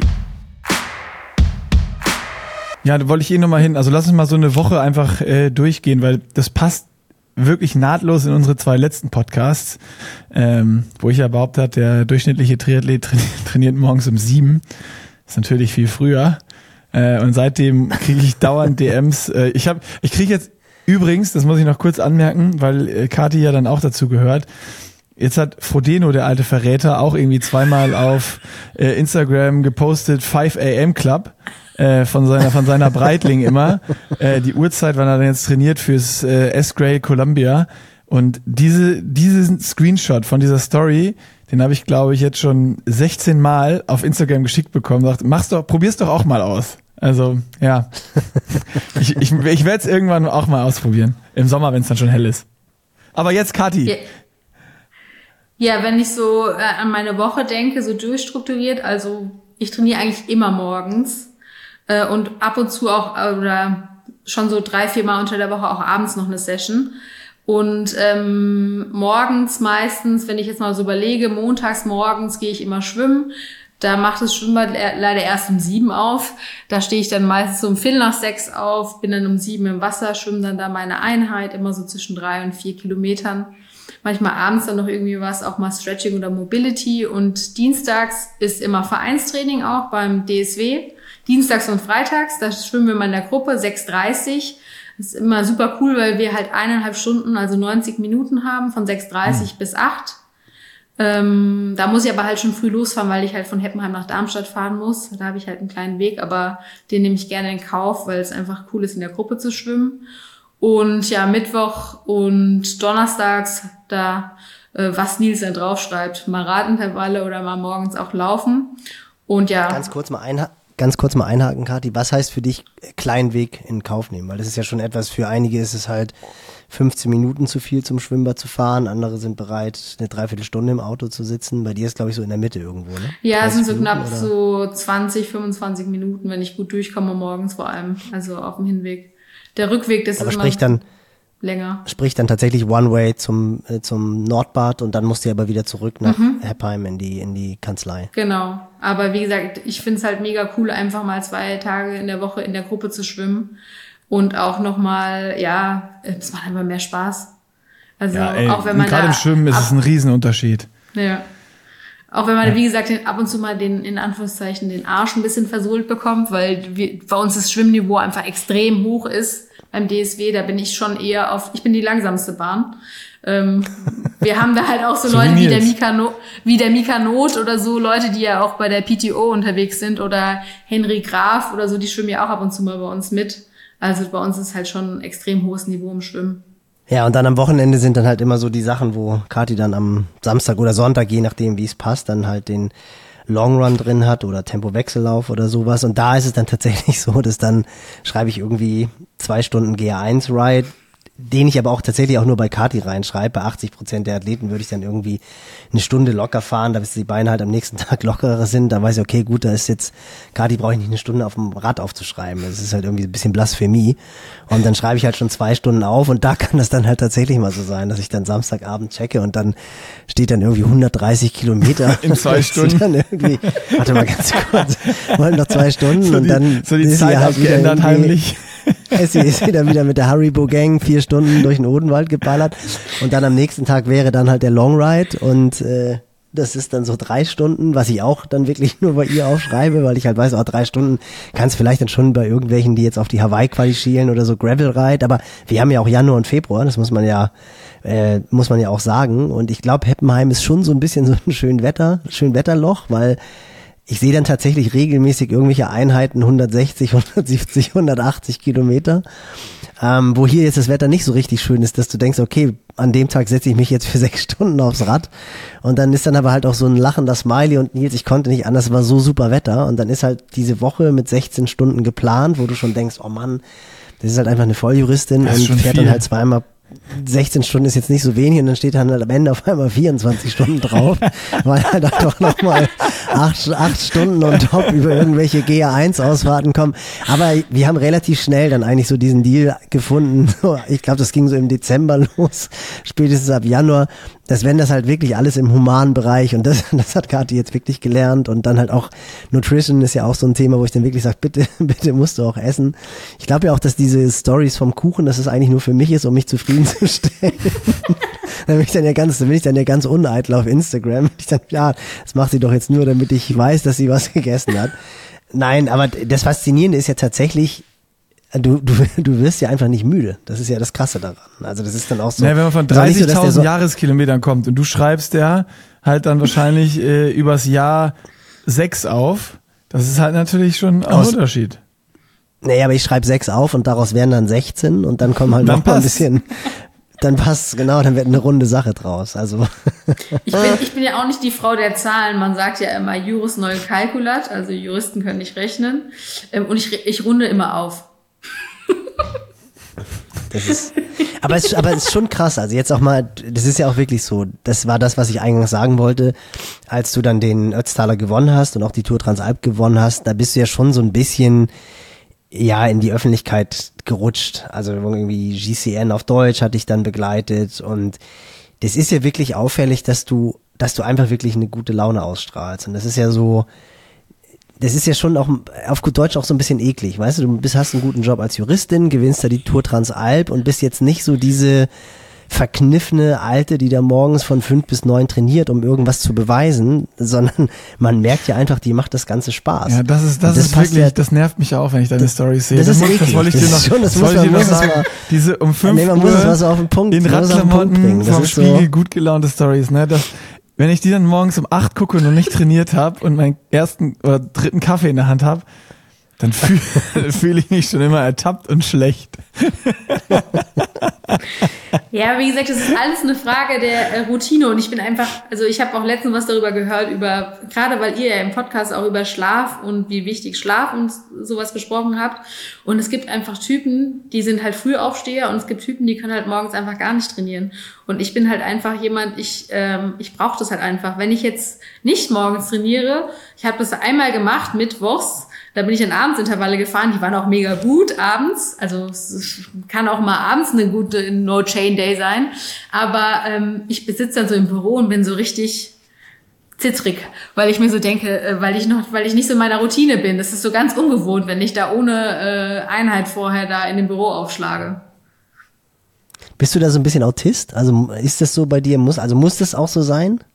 Also war das Ähm. auch schon immer so? Also ich, weil ich meine, Jura ist ja nun auch ein Studium, das ist ja schon fleißig. Also ich würde sagen, so, so Medizin, Jura, das sind ja so diese klassischen Studiengänge. Das ist ein bisschen anders als Sportwissenschaften, muss man ganz ehrlich sagen, oder Niki? Ja, was deswegen steht ich auch nicht morgens um fünf. weil Das, das, das Sportstudium an der Sporthochschule in Köln, das färbt halt ab. Ne? Das ist, wenn du da drei Seminare am Tag hast, dann hast du schon Probleme, weil du denkst, boah, ist aber heute voll, ist aber heute voll der Tag. Nee, ich bin Aber schon- war das bei dir schon immer so? Ja, ja, ich bin so miss, ich würde sagen mal miss 120 Prozent. Also wenn ich was mache, dann so mit vollem Herzblut. Und als ich jetzt zum Beispiel dann auch die Examensvorbereitung gemacht habe, wenn du jetzt meine ähm, Kommilitonen fragst, die denken auch, die Alte, die war total crazy. Ich habe auch einfach super viel gelernt. Immer, weil da schreibt man ja so Probeklausuren, ähm, äh, um sich auf das Staatsexamen vorzubereiten. Wir schreiben ja im zweiten Examen acht Klausuren, im ersten Examen waren es, glaube ich, fünf oder sechs. Immer fünfstündige Klausuren mit der Hand noch geschrieben, wo man auch die Hand trainieren muss, dass dir diese, diese Zeit überhaupt, dass du das überhaupt mit der Hand schreiben kannst. Kann ja heutzutage keine mehr richtig Hand schreiben. Und dann äh, der Durchschnitt hat immer so zwischen 20 und 30 Klausuren in der Vorbereitung geschrieben auf dann das Staatsexamen, ja, und ich immer mindestens dreistellig. Ich wollte immer in beiden Examina dreistellige Klausuren vorher geschrieben haben, habe auch wie eine Verrückte immer gelernt. Also ich bin jemand, ich brauche das halt einfach. Ich bin, muss immer viel Effort irgendwie reinpacken. Wahrscheinlich hätte es mit 80 Prozent auch geklappt und wäre genauso gut gegangen. Aber ich bin halt jemand, ähm, ich, ich, gehe halt immer, würde ich sagen, das neue Lieblingswort, ich gehe immer all in. Aber wenn du dann halt danach auch als wissenschaftliche Mitarbeiterin gearbeitet hast und promovieren wolltest, ist es ja jetzt wahrscheinlich auch mindestens Prädikatsexamen geworden oder besser. Also du rufst dann auch ab quasi. Das ist ja auch. Ja, also ich war auch, ähm, jetzt ganz eingebildet kann ich auch mal sagen, ich war bei den Besten in Hessen, wurde ich auch geehrt. Also ich hatte im ersten Examen ähm, weit über zweistellig und im zweiten auch. Ähm, aber wie gesagt, im Endeffekt macht es ja eigentlich, eigentlich zu einem besseren Menschen oder ähm, ich bin auch nicht der Typ, der unbedingt in eine Großkanzlei mit dem riesen Geld gehen will und viel verdienen und viel ähm, Geld scheffeln. Mir ist wichtig, einen Job zu machen, der mir Spaß macht, der ähm, mich ausfüllt, aber auf der anderen Seite, dass ich auch genug Zeit für mein Hobby habe, weil wie, wie wir am Anfang des Podcasts gemerkt haben, das Leben ist viel zu kurz, um ähm, zu viel Zeit mit Dingen zu verbringen, die einen nicht glücklich machen. Das ist schon richtig geil. Es braucht halt einfach da wirklich mehr, äh, vor allen Dingen Mädels äh, wie, wie dich im Sport. Das ist ultra geil, dir dazu zu hören. Auch, also dieses, für mich sind das zwei Sachen. Einmal, was Nils gerade gesagt hat, dieser, dieser Spaß an der Sache und du machst es, weil du Bock dran hast und deswegen machst du es halt auch so, wie du es machst. Ähm, und dann auf der anderen Seite einmal im Sport und dann äh, eben auch im, im äh, Studium oder auf der Arbeit oder sonst was. Ähm, ja, es zeigt halt immer wieder, das hat dann auch nichts mit besserer Mensch oder sonst was zu tun, aber es zeigt, wenn man die Arbeit reinsteckt, kommt halt auch das Ergebnis raus. Ich meine, wenn du dreistellig Testklausuren schreibst oder 30.000 Kilometer äh, äh, im Jahr Rad fährst, das ist ja eigentlich schon, wenn du es egal, also es ist eine andere, eine andere Art der Arbeit, ähm, aber es ist halt vergleichbar. Und wenn du 30.000 Kilometer Rad fährst, natürlich bist du fit. Wenn du 100 x Testklausuren schreibst, dann brauchst du keine Angst haben vor acht Klausuren, die du im Staatsexamen schreibst. Also ähm, ich finde, das ist super, super beeindruckend und äh, ich hätte wahrscheinlich drei Testklausuren geschrieben. Ich bin dann da so auf dem komplett Opposite und auf der auf der ganz anderen Seite wäre es manchmal äh, gerne oder im, im, im Sport schaffe ich es dann auch manchmal, äh, das auch zu sein und da auch fleißig zu sein über äh, eine gewisse Zeit, aber äh, oder an anderen drei Sachen. Monate. Bitte? Über drei Monate. Ja, ja, ja, genau. Dann ist schon so, ja, das, oh, das ja das wird dann schon zäh bei mir. Deswegen sage ich ja, das ist für mich, ist es so ultra beeindruckend und ich ähm, finde das super faszinierend, das zu hören. Also ich könnte auch keine 30.000 Kilometer Rad fahren, glaube ich, dann wäre auch Radfahren für mich langweilig. Ich muss halt dann immer, äh, bei mir ist dann das andere Extrem, ich mache halt dann 16 oder 18 verschiedene Dinge gleichzeitig und mache halt von allen äh, Sachen ein bisschen. Das ist dann vielleicht so mein Extrem. Äh, und ich würde mich manchmal gerne besser und länger auf eine Sache fokussieren können, dass ich darin auch wirklich gut werde. Äh, Nils hat vor ein paar Podcasts mal gesagt, du bist auch so ein, aus Starkenburg, du bist auch so ein, so ein Typ, du kannst irgendwie alles äh, so ein bisschen. So, also das auch so, auch im Sport oder so, ich, ich kann Beachvolleyball spielen, aber ich, ich kann halt nichts richtig, richtig, richtig gut, weil ich halt nicht 30.000 Kilometer Rad fahre oder äh, 100 Testklausuren und so schreibe. Und deswegen finde ich diese Stories so super geil. Und es zeigt es so schön, egal in welchen Bereichen wir leben, dass wenn du die Arbeit reinsteckst, dass halt einfach was rauskommt. Deswegen bin ich auch so super gespannt. Ähm, eigentlich machst du ja jetzt das, was ich vorhatte mit diesem Project Nils Trainingspläne erfüllen. Du machst sogar noch besser, weil du übererfüllst die ja sogar. Äh, das heißt, ich werde diesen Weg Ja, sowas das ist von nicht unbedingt besser. ja, das Also, werden wir sehen. Das werden sagen, wir, das das Ja. werden wir sehen. In, in, in Klagenfurt startest du ja. Das haben wir noch gar nicht Ja. gesagt.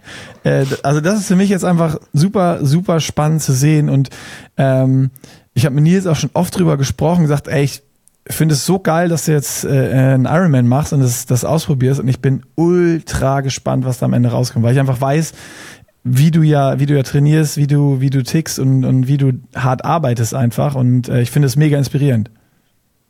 Aber du musst ja immer wissen, der Nils sagt ja auch zwischen äh, äh, Superhero und Fucked Up, da ist nur eine fine line und ähm, Ja, aber ähm, Nils kann da, das steuern. Die muss man halt immer treffen. Nils, Nils, Ja, Nils, genau. du hast, ich habe das schon, ich, das, ich, ich bin mir sicher, Nils hat das schon, hat das schon raus, wie er dich, Der kalkuliert es schon mit steuert, ein, ne? der kalkuliert das ein und das dauert vielleicht noch irgendwie zwei, drei Wochen. Dann guckt er immer Wetterbericht Heppenheim, ist schon so Favorit oben im, im iPhone. Im und iPhone. Wenn da, wenn da Samstag, Sonntag Wetterbericht in Heppenheim gut ist, ist schon nächste Woche, unter der Woche Entlastung. Automatisch schon Copy-Paste Entlastungswoche drin, weil er weiß, da sind wieder 600 Kilometer Rad gefahren worden Nee, das im der 35er Schnitt. Mit der Entlastungswoche darf ich Kathi ja gar nicht kommen. Die ist ja so unruhig.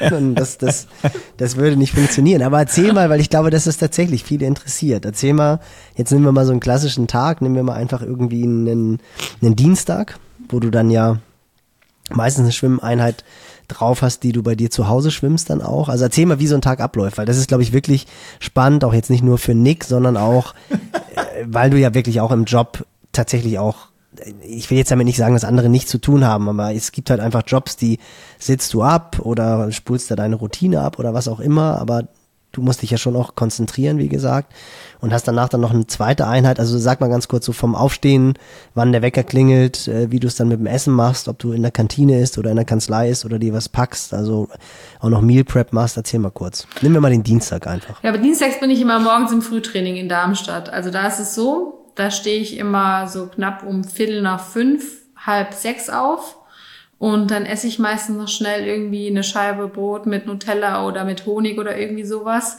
Oder manchmal schmiere ich mir das Brot auch schnell und esse es dann auf der Fahrt rüber nach Darmstadt. Dann geht's ins Wasser von 6.30 bis 8 Uhr. Dann äh, schnell raus, duschen, stylen, äh, fertig machen. Und dann fahre ich wieder zurück nach Heppenheim und bin dann meistens um neun oder um neun fange ich meistens an, im Büro zu arbeiten und arbeite dann meistens bis um eins, mache dann Mittagspause. Die Mittagspause verbringe ich eigentlich immer daheim, weil ich habe ja nur fünf Minuten von der Kanzlei nach Hause, düse schnell heim, mache mir hier irgendwas zu essen und meistens ähm, ähm, oder beziehungsweise ich esse dann auch noch mal nach dem Schwimmen was in der Kanzlei. Da habe ich mir meistens auch irgendwie schon mal was gemacht, meistens irgendwie ein Brot oder halt was, was halt schnell, was ich schnell noch äh, wer, am Schreibtisch essen kann. Und meistens esse ich äh, mittags immer äh, statt zum Frühstück meistens mittags unter der Woche oftmals ein Porridge oder irgendwie sowas, weil ich das finde, dass es äh, mich super lang satt hält und aber nicht so belastend ist, weil ich ja meistens abends dann noch mal irgendwie was trainiere und wenn ich jetzt mittags irgendwie richtig viel Gemüse oder irgendwie so ein Kram esse, dann habe ich oftmals das Problem, wenn ich abends irgendwie dann nochmal Intervalle fahre oder irgendwie Intervalle laufe, dass, dass ich dann irgendwie, äh, ja, das zu lange irgendwie noch im Bauch ist. Deswegen esse ich meistens mittags eher so ein Porridge mit, mit Blaubeeren oder halt irgendwie noch was dazu mit ein bisschen Joghurt oder so. Und dann abends eher äh, was Gemüselastiges. Ähm, genau. Und wie gesagt, dann. Aber wann bist du dann, wann bist du dann wieder in der Kanzlei? Um 14 Uhr fahre ich dann wieder zurück in die Kanzlei. Also mache so eine Stunde Mittagspause, bin dann wieder in der Kanzlei und arbeite meistens dann so bis um halb sieben. Ähm, kann auch mal Viertel vor sieben werden, kommt immer so ein bisschen drauf an. Und dann düse ich immer schnell heim. Und ich bin halt immer ein Mensch, ähm, wenn ich jetzt heimkomme oder morgens, auch wenn ich aufstehe, ich fange sofort an, mich umzuziehen und ins Training zu gehen. Wenn du dich ähm, jetzt nochmal hinsetzen würdest oder irgendwas machen würdest, dann würdest du es nicht machen. Sondern ich komme dann zur Tür rein, schließ auf und mein erster Schritt, ich äh, habe mein Schlafzimmer oben unterm Dach, renn die Treppe hoch unter das Dach, hab mir am besten schon die, die Klamotten bereitgelegt, schmeiß mich in die Klamotten, zieh mir vielleicht noch irgendwie, hab auf der Arbeit irgendwie noch mal vorher einen Riegel gegessen oder jetzt schiebe mir jetzt noch eine Banane rein und dann geht sofort los. Weil wenn ich das nicht machen würde, dann ähm, fängst du halt gar nicht an. Und, ich glaube, das, ähm, ist mein, ist das ist mein Fehler. Ja. Du hast, du hast, glaube ich, mein Fehler reviewed. Bei mir ist erstmal Kaffeemaschine an, dann Kaffee ja, trinken. Nee, das geht Mit dem Kaffee setze ich mich hin, dann trinke ich den und dann denke ich mir, oh, weißt du, was jetzt geil wäre? Noch ein zweiter Kaffee. dann mache ich mir noch einen zweiten Kaffee. Und dann ist schon so, dann sind schon so 30 Minuten um. Nick, ich könnte, ich könnte jetzt 100 Fehlerquellen aufzählen, die du von, von dann kommt noch, schon alleine dann, welches Cap ziehe ich jetzt Aber, zum Laufen an, ziehe ich das an, ah, nee, jetzt, ich wir reden jetzt nur über mich. Wann trainierst du denn nee, morgens? Nee, nee, ich weiß. Nee, wir, wir wollen ja, wir sind ja jetzt gerade diese. nee, ich bin, also jetzt ist ja tatsächlich, also so mein, mein frühestes war ja tatsächlich immer so mit, mit Björn, diese 6 Uhr Session, aber ich bin ja auch tatsächlich, ich bin halt einfach kein Morgenmensch. Das haben wir ja schon echt oft vorgestellt, äh, festgestellt und das hat Kathi auch gesagt, dass du einfach dein, dem Rhythmus entsprechen musst und dass du schon immer irgendwie so ein, so ein Frühmensch warst. Und äh, was ich jetzt, also was richtig, richtig cool ist, ist immer so diese, diese, ähm, jetzt diese Routine, dass ich Kaspar zweimal pro Woche morgens in die Schule bringe und dann weiterfahre zum Schwimmen. Und dann bin ich halt irgendwie so um 20 nach 8, halb 9 bin ich dann im Becken. Genau, das ist ja auch eine das ist für gute mich wirklich, Zeit. Das ist für mich so eine absolut perfekte Voll. Zeit. Dann bin ich um 10 wieder zu Hause, kann den Rechner hochklappen und habe halt trotzdem schon so dieses stolze, dieses stolze Gefühl, schon Frühsport gemacht zu haben. Was ich dann aber nicht schaffe, ist dann abends noch eine zweite Einheit. Und da muss ich jetzt sagen, okay. Aber du weißt jetzt, wie es geht. Ich jetzt grade, Nach Hause kommen? Ich weiß, wie es geht und das, und das Dachrennen, die Sachen schon zurechtlegen. Und dann würde ich wahrscheinlich so bei Kilometer 30 dann irgendwann realisieren, warte mal aber ganz kurz, was machst du, was hast du eigentlich in der letzten Stunde gemacht? Ist es bei dir manchmal so, dass du dann wirklich auch so, ja, irgendwie nach dem Warmfahren noch irgendwie über einen Fall grübelst? Oder war ja so dieser, dieser harte Cut von, ich mache jetzt den Rechner aus, fahre nach Hause und sitze auf dem Rad. Das sind ja vermutlich so 20, maximal 30 Minuten bei dir. Also, dass du dich dann irgendwie da, dabei erwischt, dass du dann so denkst, ey, was mache ich jetzt hier eigentlich gerade? Oder bist du dann auch sofort im Training drin? Nee, ich schalte sofort den Kopf aus. Ich bin sofort in meinem Geil. Training, weil ich brauche das dann auch, weil ich muss mich dann so richtig äh, nach so einem stressigen Tag, wenn jeder was von dir will, down rufen irgendwelche Leute an, ähm, oder kriegst vom Gericht wieder irgendwie eine neue Verfügung, wo du denkst, oh nein, jetzt wieder neue Frist, wie soll ich das alles noch unterbringen? Und dann gehe ich einfach raus, Rad, und dann wird so richtig einfach mal der Kopf freigefahren. Und ähm, ich glaube, das Wichtigste ist einfach Vorbereitung.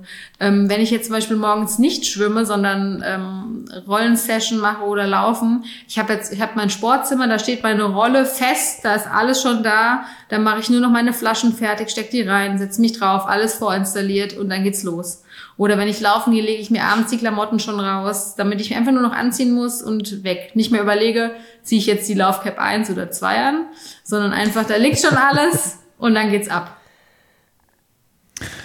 Und dann, wenn du dann abends zurück bist, wann bist du dann, bist du irgendwie, sagen wir mal, 21 Uhr durch, 21.15 Uhr, 21.30 Uhr und dann musst du ja auch noch essen, irgendwie ja. alles in die Wäsche packen und so. Und wie ist das?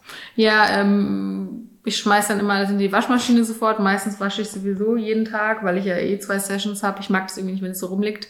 Und ähm, versuche dann, wie gesagt, abends ähm, dann auch noch was, was zu essen. Was ich merke jetzt halt, Dadurch, dass ich halt zwei Sessions am Tag trainiere, das habe ich jetzt die letzten Jahre eher nicht gemacht, da habe ich meistens dann morgens eher dann länger trainiert und dann halt nur eine Session gemacht.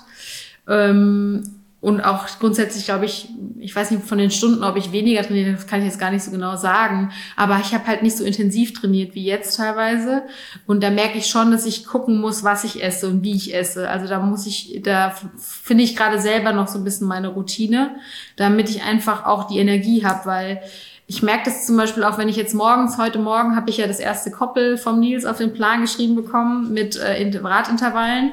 Und äh, manchmal merke ich einfach, dass ich morgens die Intervalle dann ähm, bisschen runterdrosseln muss oder anders fahren muss, weil es einfach schon dann zu intensiv ist, weil du, ich versuche dann zwar schon eine halbe Stunde vorher früher aufzustehen und was zu essen, dass ich Energie habe, aber das kommt halt manchmal nicht so schnell im Körper einfach an. Und dann merke ich halt einfach, auch wenn ich mich gut verpflege, dass ich das vielleicht anders fahren muss, als wenn ich es jetzt abends fahre oder am Wochenende. Das ist schon ein Unterschied. Vor allem, oder wenn ich abends noch eine Sessions hatte und dann morgens ähm, direkt wieder loslege, dass ich, dass man da auch mehr in seinen Körper irgendwie reinhören muss und es anpassen muss. Aber zum Beispiel heute habe ich, wie gesagt, dann das letzte Intervall ein bisschen runterreguliert hat dann einen Brick Run, also einen Koppellauf und der lief dann wieder bombenmäßig. Also deswegen, man muss halt immer gucken, dass man äh, die Einheiten trotzdem durchbringt, was ja der Nils auch immer sagt, dann lieber ein bisschen runterfahren und dann die Einheit aber sauber zu Ende fahren und dann, wie gesagt, dann läuft es auch wieder in der nächsten Session. Also ähm, und wie gesagt, das ist so immer so ein bisschen so ein, äh, muss jeder auch individuell für sich rausfinden, was, wie esse ich am besten. Und wie gesagt, da muss man seine eigene Routine finden, weil viele ja immer fragen, ja, wie machst du es mit dem Essen, wie machst du das und das? Da kann man natürlich Tipps geben, aber im Endeffekt ist jeder halt unterschiedlich und äh, muss man immer gucken, wie, wie man das selber so verkraftet. Alles.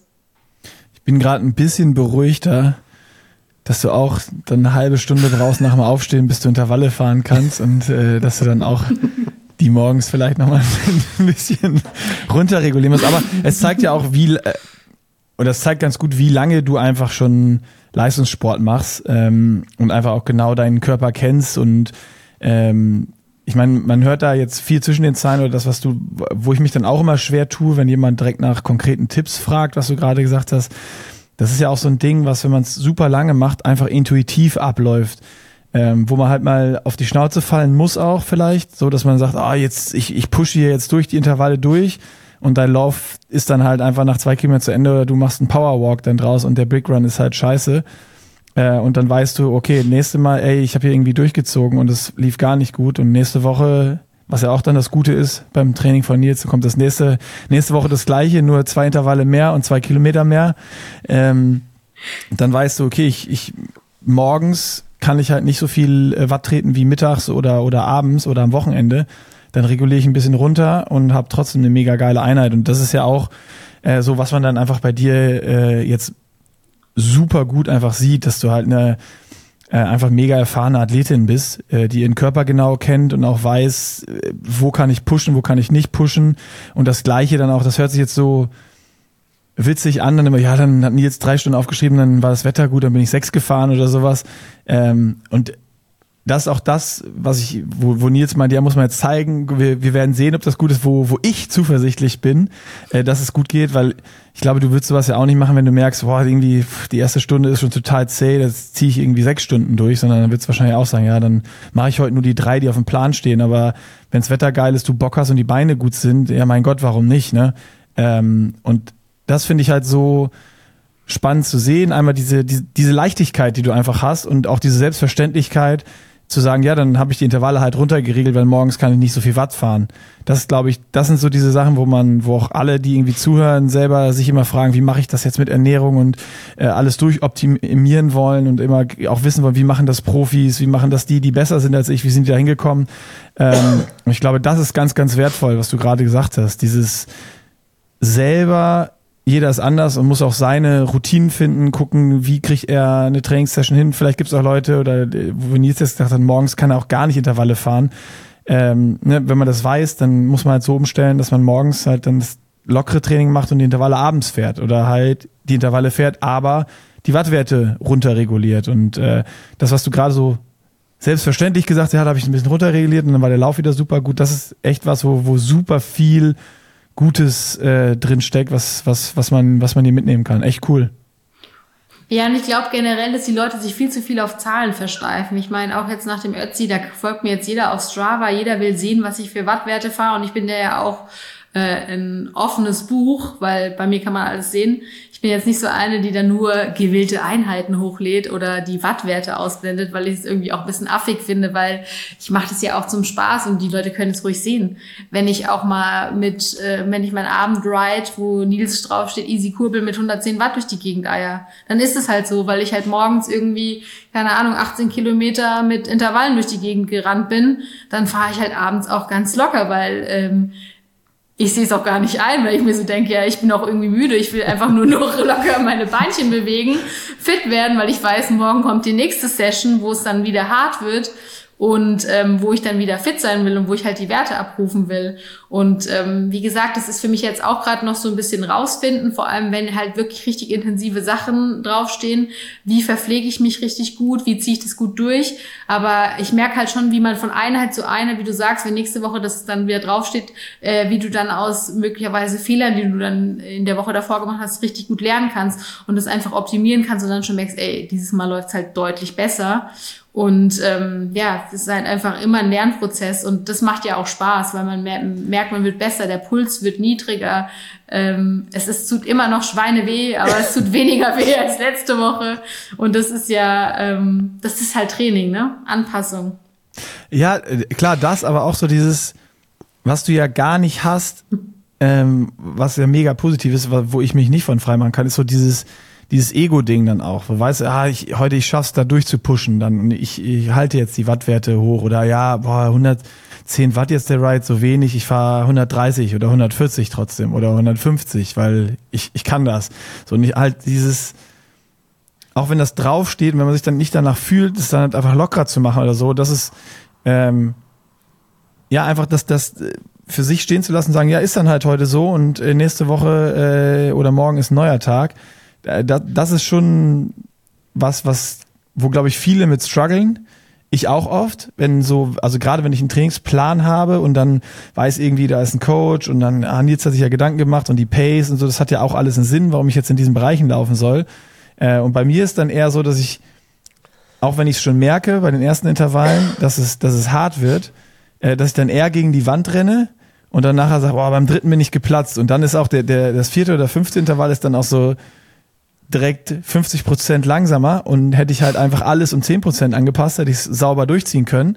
Äh, und da, da, ja, das ist einfach so, ich mache den Sport auch schon ewig, ja, aber, aber trotzdem mache ich immer wieder diese Fehler. Ich lerne nicht draus, ich bin da zu dumm. Aber ich mache auch ab und zu mal Fehler. Ich meine, der Jahr weiß es auch. Ich bin dann auch ab und zu mal ein bisschen zu schnell durch die Gegend gerannt, weil ich ja letztes Jahr irgendwie schneller unterwegs war, weil ich nicht nach Pulswerten und sonstigen trainierte, sondern immer nur gib ihm, immer schnell, immer viel. Und äh, da musste ich jetzt auch erstmal wieder ein bisschen gegen die, in Anführungszeichen, Wand rennen. Und also es war jetzt nie irgendwie, dass ich Schiffbruch erlitten habe oder die Intervalle nicht laufen konnte. Aber wir haben dann zum Beispiel gemerkt, dass ich den Longrun halt ein bisschen langsamer laufen muss. Und dann zwinge ich mich auch, ähm, dann das bisschen so runter zu regulieren. Laufe dann immer noch an der oberen erlaubten Grenze immer schön rum und ähm, reize das immer ein bisschen aus. Aber ich merke ja selber, dass, es, dass, sich das, dass sich das anpasst. Und ähm, deswegen ist es ja auch so wichtig, dass man einfach einen Coach hat. Einfach allein, weil man sich auch verantwortlich fühlt für seinen Coach und auch verantwortlich fühlt für den Plan, den er einem gibt und einfach denkt, ähm, ja, der, er hat sich ja dabei Gedanken gemacht, auch wenn ich dann am Wochenende sechs statt drei fahre. Aber das äh, nehme ich dann auf meine Kappe und meinen Verantwortungsbereich.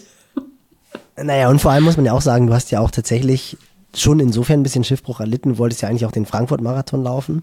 Das war dann ja auch, ging quasi so rein in die, in die Vorbereitungszeit. Der wäre im Oktober gewesen. Ich glaube, wir haben dann das erste Mal Anfang Oktober gesprochen oder im September, wo ich dann auch gesagt habe, du pass auf, dann lass uns irgendwie, wenn wir schon starten, von mir aus total gerne erst ab 1.11. starten, aber dann würde ich dir schon die letzten Wochen für den Frankfurt-Marathon noch planen und da hast du das dann ja in Eigenregie gemacht und da hat es ja auch nicht funktioniert. Da bist du einfach sehr viel in immer der gleichen Geschwindigkeit gerannt. Eigentlich ähnliche Trainingsmethodik, die du beim Radfahren gemacht hast, aber beim Laufen ist es halt doch ein bisschen komplizierter, weil dann halt auch der Bänder- und Sehnapparat immer 100 Prozent gleich belastet wird und du bist auch immer sehr viel lange Strecken gelaufen. Dann hat auch natürlich auch da wieder dann dein Anspruch, wenn ich das Ding laufe, dann laufe ich den auch unter drei Stunden. So, und dann auch denke, ja, kann man auch machen. Vielleicht läuft man auch den ersten nach so langer Zeit erstmal durch, aber das passt dann ja irgendwie nicht. Und da hattest du dann ja doch auch ein bisschen Hüftprobleme. Gott sei Dank war das dann tatsächlich was rein muskuläres. Und das fand ich eigentlich auch so, das ist, sind ja immer so diese Sachen, die dann als Trainer dann reizen oder wo man als Trainer auch lernt und wo man eigentlich auch ein bisschen länger braucht in der Zusammenarbeit, aber wie du damit umgegangen bist, das war dann ja schon auch, ich meine, klar, jetzt schließt sich so ein klein bisschen der Kreis auch, weil mir schon auch aufgefallen ist, dass du da auch so eine gewisse Resilienz irgendwie an den Tag legst, also auch ein bisschen wie Nick das gerade gesagt hat, so dieses, okay, dann hake ich halt ab und morgen ist ein neuer Tag. Das ist ja schon noch irgendwie so eine Eigenschaft, die ja gerade wenn man so perfektionistisch ist, wie du es ja bist und einen sehr hohen Anspruch an sich selber auch hat, dann aber doch mit solchen vermeintlichen Niederlagen oder auch der, der dritte Platz, ich weiß gar nicht, wo das war, wo das dann irgendwie zwischen den Zeilen dann doch auch durchgekommen ist, dass du also hundertprozentig zufrieden warst du ja nicht, also hättest das Ding dann ja schon gerne, aber du lässt dich davon halt überhaupt nicht entmutigen. Und das finde ich halt, das finde ich halt, das finde ich wirklich so in der Tat in der Tat sehr, sehr faszinierend, dass du halt einfach dieses, klar, es ist auch nur dein Hobby, das darf man nicht vergessen, das ist, glaube ich, dann nochmal was anderes, wenn es der Beruf ist, aber gerade auch wenn es der Beruf ist, einfach so dieser Umgang mit Niederlagen, dann halt einfach zu sagen, ey, morgen geht die Sonne wieder auf, es ändert sich letztendlich überhaupt gar nichts, ob ich da jetzt Dritte war, ob ich das Ding gewonnen habe. Natürlich verändert sich was in der Wahrnehmung und in der Außenwahrnehmung, man wird anders wahrgenommen, aber das kriegst du ja schon irgendwie gut hin. Ist das etwas, was du was du gelernt hast, also jetzt nicht unbedingt nur durch das Schicksal mit deiner Schwester, sondern sowas lernt man ja auch, wenn Sachen halt einfach mal nicht funktionieren? Oder war das auch schon etwas, was du vorher auch schon hattest? Also, dass du sehr schnell wieder den Fokus auf das Wesentliche äh, lenkst und sagst, nee, okay, wenn es jetzt nicht geklappt hat, beim nächsten Mal mache ich es besser. Äh, nee, ich glaube, das war schon immer in mir so angelegt und das war auch eine Eigenschaft, die meine Schwester und ich so geteilt haben. Wir waren schon immer sehr ehrgeizig und konnten aber auch mit Niederlagen gut umgehen, weil wir halt immer sehr kompetitiv untereinander waren. Also ich hatte halt immer jemand, mit dem ich mich gebettelt habe. Ne? Also wir, wir waren halt so ähnlich und haben uns immer äh, herausgefordert. Und es war ja klar, dass dann einer mal schlechter ist als der andere. Aber ähm, dass man sich dann auch für den anderen freut und einfach ähm, weitermacht und es eher als Herausforderung sieht, wieder an sich selber zu arbeiten und dass man gemeinsam besser wird. Und das finde ich auch manchmal so schade, dass viele Leute immer versuchen, selber besser zu werden, aber und ähm, sich dadurch über andere erheben oder deren Leistung. Aber ich finde, wenn man zusammenarbeitet und wenn man von anderen lernt, wenn man sich von anderen was abschaut und wenn man Niederlagen erlebt und wenn man offen damit auch umgeht, dann lernt man oftmals mehr, als wenn man äh, immer nur erfolgreich ist. Und ähm, auch wenn ich nicht zufrieden war, vielleicht mit dem dritten Platz, war es, wie, wie, äh, wie Nick ja vorhin schon gesagt hat, es war einfach trotzdem an dem Tag immer noch eine, ein dritter Platz, was mega, mega gut ist in so einem Feld. Manche Leute, die dann hochgehen, die werden dann finishen vielleicht nicht mal oder werden 50. Deswegen war es trotzdem noch eine mega krasse Leistung für mich, auch mental, einfach dann weiterhin so durchzuziehen und trotzdem dran zu bleiben. Und ähm, ich muss auch ehrlich sagen, mir macht der Sport einfach so, so, so viel Spaß, das will ich mir davon nicht kaputt machen lassen. Heppenheim ist zurück, zurück, sehr gut. Genau, du hattest Du hattest gesagt, dass du dir den Spaß nicht, Spaß nicht von irgendwie so einem Resultat genau. im Sport. Äh, also für mich ist es einfach, wie es ist der, der, der schönste Ausgleich, äh, den man einfach haben kann. Und das macht mir einfach so viel Spaß, dass ich ähm, äh, durch irgendwelche falschen Ambitionen mir das, wie gesagt, nicht kaputt machen lassen will. Ja, mega gut. Also gerade was du so gesagt hast, dieses gegenseitig von, von Fehlern lernen, das ist ja auch immer so ein bisschen das, weswegen ich ursprünglich ja vor elf, zwölf Jahren NG Training gestartet habe, weil ich gesagt habe, irgendwie hätte ich Bock, dieses amerikanische oder australische System, wo die Athleten halt zusammen in der Sport trainieren, was jetzt ja mittlerweile viel größer geworden ist, aber so bin ich dann ja wirklich in Hamburg gestartet, dass ich halt einfach Athleten unabhängig von den Vereinen zusammengebracht hat, um halt eben genau dieses, was du gesagt hast, zu transportieren, dass man sich halt gegenseitig irgendwie pusht und voneinander profitiert und was ja dann jetzt in den letzten Jahren irgendwie durch die Fishmark Crew oder es gibt ja einfach viele Beispiele, wo, wo es funktioniert hat. Und das finde ich ist halt echt so was ganz, ganz Wichtiges, wo man teilweise halt auch denkt, so komisch, warum tun sich da viele so mit schwer? Also, dass sie dann auch so einen, so einen komischen Neid irgendwie entwickeln. Natürlich steht man zusammen an der Startlinie und will dann im besten Fall, gerade wenn man irgendwie sich auf Augenhöhe bewegt, vor seinem Trainingsbuddy sein. Aber wenn der dann vor einem ist, dann hat das ja an dem Tag irgendeinen Grund gehabt und zu 90 Prozent wäre man selber ja auch gar nicht so gut ohne diesen Trainingsbuddy, weil man sich halt einfach gegenseitig so pusht und weil man zusammen irgendwie eine Leidenschaft teilt und zusammen in Trainingslager fährt oder Trainingswochenenden verbringt und sowas alles. Und dann ärgert man sich vielleicht, dass der eine dann, gerade wenn es auch bei beiden irgendwie gute Rennen waren, der eine holt vielleicht den Slot, der andere holt ihn nicht oder der eine steht auf dem Treppchen in der Altersklasse, der andere nicht. Warum bin ich jetzt nur Vierter geworden, der andere hat seine Altersklasse gewonnen?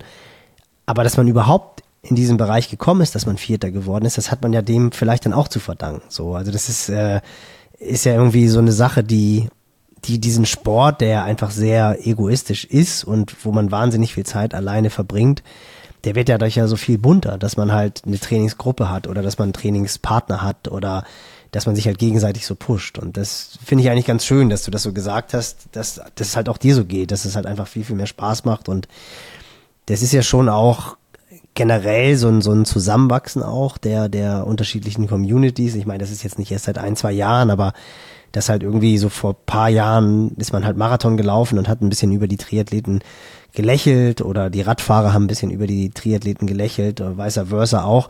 Und das vermischt sich jetzt ja schon so. Und das, was, was du jetzt machst, das ist ja schon irgendwie schon auch ein cooles Experiment, weil du halt von der Langdistanz dann zum Radsport und jetzt dann doch auch wieder zurückkommst. Aber ich finde, das ist ja auch alles immer mehr zusammengewachsen. Also dass, dass eigentlich auch Läufer ja immer mehr Ironman machen und äh, Bock haben, auch mal einen Triathlon auszuprobieren und sowas. Und das finde ich eigentlich total schön, weil dadurch einfach auch die Sportarten sich immer mehr vermischen und diese Leidenschaft, also man ist halt auch bereit, öfter mal was anderes auszuprobieren.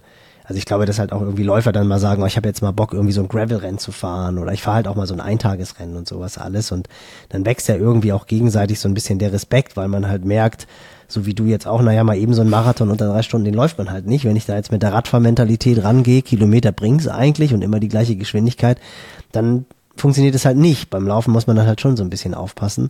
Und das ist eigentlich eine ganz, ganz coole Sache, so, finde ich. Ja, ich glaube halt, was, was, was ähm, aktuell so viele dann einschüchtern, ist halt Social Media generell, dass da Leistungen verglichen werden. Man hat das Gefühl, alle sind super gut, alle performen, ähm, jeder kommentiert irgendwie Leistungen und will da seinen Senf dazu geben.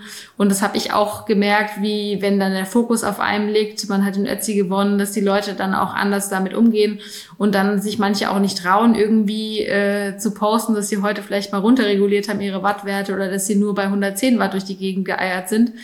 Ähm, aber ich genau das finde ich halt so wichtig. Das äh, Training besteht nicht nur aus sich die äh, Fresse polieren und die ganze Zeit harte Intervalle fahren, sondern ähm, da sind auch viele Base Miles und viele Grundlagengeschichten drinne und man wird nicht nur besser, weil man Intervalle fährt und ähm, ja immer Laktat produziert, sondern man muss auch immer äh, die Grundlagen halt richtig machen. Und ähm, ich finde auch generell einfach, es ist schön, wenn sich Leute bewegen, unabhängig davon, ob sie jetzt Intervalle fahren oder nicht, sondern einfach, dass alle Spaß an der Bewegung haben und sich gegenseitig irgendwie ein bisschen inspirieren und das irgendwie als Motivation nutzen, dass dann einer vielleicht den Ötzi fährt oder halt einen Ironman macht oder einen Triathlon oder eine Sprintdistanz. Ich, dass man das halt gar nicht bewertet, sondern es einfach nur darum geht, dass Sport einfach der perfekte Ausgleich für alle Lebenslagen ist. Ja absolut. Also, Nick, da, da, da. Da stutzt du gleich. Nee, ich, ich habe nicht gestört. Ich habe gesagt, das ist ein, äh, ich hätte jetzt fast gesagt, das ist ein äh, super schönes Schlusswort äh, und ein guter Appell. Nee, ich wollte aber noch, ja, ein gut, super guter Appell, wäre auch ein schönes Schlusswort gewesen. Aber ich finde, dass du mit Social Media auch nochmal irgendwie ein, ein spannendes äh, Chapter aufgeschlagen hast, was wir jetzt nicht unbedingt breit treten müssen, aber das ist ja sowas, da haben wir uns auch anfangs drüber unterhalten, als wir angefangen haben, zusammenzuarbeiten, klingt immer so wichtig, aber als wir halt, dass ich dich trainieren durfte. Und ähm, dann kam natürlich auch irgendwie so ein bisschen Social Media, weil ja auf einmal so ein Interesse an deiner Person ist. Und ich glaube, jeder hat jetzt gemerkt, dir geht's jetzt nicht darum, irgendwie besonders viele Follower zu sammeln oder dein ach so tolles Leben Die zu können alle zu Pushing Limits kommen. du hast halt, du hast halt einfach gedacht, okay, äh, ich, ich nutze das jetzt mal, weil ich dadurch auch Möglichkeiten habe. Also du hast es ja auch gesagt, den Startplatz beim C hast du über Garmin bekommen. Das hätte sonst vielleicht auch nicht jeder bekommen. Das ist ja auch so. Also man hat ja auch Vorteile dadurch. Und du bedienst ja das auch relativ gut. Also du machst da ja jetzt ja wahrscheinlich viel, viel weniger Aufwand, als man denken würde, weil du gar nicht die Zeit dafür hast, diesen Aufwand zu betreiben. Ähm, fällt dir das auch so? Also schüttelst du das wirklich so aus dem Ärmel oder bist du dann so, dass du dann doch auch öfter mal irgendwie fragst, ey, wie kann ich das machen? Oder dass dann vielleicht sogar mittlerweile irgendwie Specialized oder Garmin oder Ryzen, Partner von dir, dass die sagen, ja komm, Kati, mach das mal irgendwie so und so oder versuch das mal so und so zu machen, das funktioniert besser. Oder ist es wirklich so, dass du sagst, ich mach's halt einfach so wie es passt. Also so mache ich es zum Beispiel. Und wenn's, wenn mal irgendwie, wenn ich eine gute Story habe, mache ich eine gute Story, wenn nicht, dann nicht und ohne viel Aufwand. Oder ist da eine Strategie hinter? Weil das ist ja bei dir schon auch, muss man sagen, ich meine, wie viele Follower hast du jetzt? Das sind ja nicht nur 5000. Ich glaube, es sind so drei, oder 34.000 sind es mittlerweile. Ja, guck mal, das ist ja schon noch eine, ist ja schon noch eine relativ große Zahl jetzt in mhm. unserer kleinen Bubble. Also ich glaube, so viele Profiathleten gibt's nicht, die das haben im Triathlonsport. Sag mal, wie du, wie du da, wie du damit so umgehst. Also ich muss halt sagen, ich habe das Glück, dass meine Partner ähm, mir da keine Vorgaben machen und dass sie genau das wollen, was ich eigentlich tue. Die Leute an meinem Lifestyle irgendwie teilhaben. Und ich mache das ohne Strategie, sondern ich poste halt, wenn ich irgendwie was Cooles, eine coole Idee habe, wenn ich irgendwie was eine geile Videoidee habt, dann probier es einfach mal aus. Ich glaube, Nick hat das letztens im Podcast mal gesagt, dass es ja auch einfach das Coole ist bei Stories oder auch bei Reels. Im Endeffekt, die Leute vergessen es ja auch schnell wieder. Man kann einfach mal was raushauen, mal ja. was ausprobieren und da das so ein bisschen als kreative Spielwiese nutzen. Und ähm, wenn ich Bock hab, poste ich halt was und nehme die Leute mit und ähm, versuche das halt einfach so in meinen Alltag zu integrieren, weil wie du richtig gesagt hast, ich habe auch teilweise gar nicht die Zeit, weil wenn du mal so ein cooles Reel schneidest, das kostet dich dann halt schon eine Stunde und ähm, das passt. Eine Stunde habe ich meistens gar nicht mehr am Tag, um noch so was extra zu machen, weil mein Alltag schon so durchgetaktet ist. Ähm, aber ja, wie gesagt, nur das, das, was halt mega geil ist, ich habe halt den Konstantin, der mit mir am Wochenende Radfahren geht, der hat's schon richtig gut drauf mit Film und so. Und der nimmt dann einfach mal das iPhone, hält halt drauf und macht ein paar coole Sequenzen. Und das Wichtige ist mir einfach so ein bisschen einfach nur das Lebensgefühl zu transportieren, wie man am Training ist, wie man einfach mit dem Rad fährt und ähm, ähm, auch einfach die Produkte, die ich ja irgendwie auch zeige und die ich ja auch teilweise umsonst zur Verfügung gestellt bekomme von Specialized oder von Garmin oder sei es jetzt Ryzen oder so, das sind ja auch Sachen, die ich mir selber persönlich auch kaufen würde. Also ist ja nichts, ich mache ja für nichts irgendwie Werbung oder sonstiges, auf das ich irgendwie keinen keinen Bock habe, sondern ich stelle eigentlich nur das dar, was ich mir auch sonst normalerweise selber kaufen würde und stehe auch vollkommen dahinter und suche mir deswegen eigentlich auch die Partner so aus, ähm, habe das Glück auch, ähm, dass es so in mein, mein, in mein Bild auch irgendwie passt. Und ähm, ja, das Schöne ist ja auch dadurch, dass ich ja nicht auf das Geld irgendwie angewiesen bin oder auf die Zuwendungen von den Sponsoren, kann ich ja auch so frei sein, weil ich muss jetzt nicht irgendwie mit dem Video 20.000 Klicks generieren oder sonstiges, sondern Es geht einfach nur darum, halt einfach ähm, ja zu zeigen, wie man in seinem Alltag sehr ambitioniert, muss man ja schon auch sagen, ähm, Sport treiben kann, einfach Spaß dabei hat. Ja, ist cool, was du sagst. Also vor allen Dingen, ähm, also es macht es natürlich immer leichter, wenn du nicht irgendwelche Ziele erfüllen musst oder so, ne, weil du dein Geld nicht damit verdienst, weil du sagst, du bist auf das Geld ja eigentlich nicht angewiesen. Das befreit dann oft. Äh, oder ich glaube, da gibt's dann auch, was Nils angesprochen hat, auch vielleicht dann im, im Triathlon-Profi-Bereich. Einige denken, ja, aber äh, ich will mich jetzt auch nicht zum Affen machen, so. Ich habe es damals, glaube ich, so gesagt. Ähm, aber es ist halt wirklich so, ne? Eine Story, die ist morgen wieder weg und ob die jetzt wer gesehen hat oder nicht, das, das hat morgen wieder alle, alle vergessen. Außer es ist wirklich cool und bleibt in Erinnerung. Also du kannst eigentlich gar nicht verlieren. Also klar, sagen, du hast einen super Fail irgendwie drin, was was total dumm ist, aber das äh, würde ich jetzt mal zutrauen. Man schneidet das ja irgendwie immer noch zurecht, das sollte man dann merken. Ähm, aber klar, dieses Befreiende ist dann natürlich auch was, wo man sagen kann, ja, ich nimm mal was auf und haus einfach raus, weil äh, ob das jetzt funktioniert oder nicht, ist erstmal für dich und auch von der Erwartungshaltung oder sowas für die Partner egal. Das, das, das ist natürlich eine super Voraussetzung. Ähm, und durch deine Diszipliniertheit und dieses, also das ist ja schon, ich habe das eben mal einmal so ein bisschen angesprochen, so, so spaßeshalber, habe ich gesagt, oh, das nervt, wenn ich dann wieder morgens um 5 Uhr dich in Radklamotten schon vom Spiegel sehe. Aber eigentlich ist es ja total geil und trifft ja auch bei mir voll den Nerv. Äh, wenn ich das sehe, dann denke ich mir so, ja, komm jetzt, sauf deinen Kaffee auf, es ist halb acht, jetzt schwing dich auf die Rolle, Staggenborg.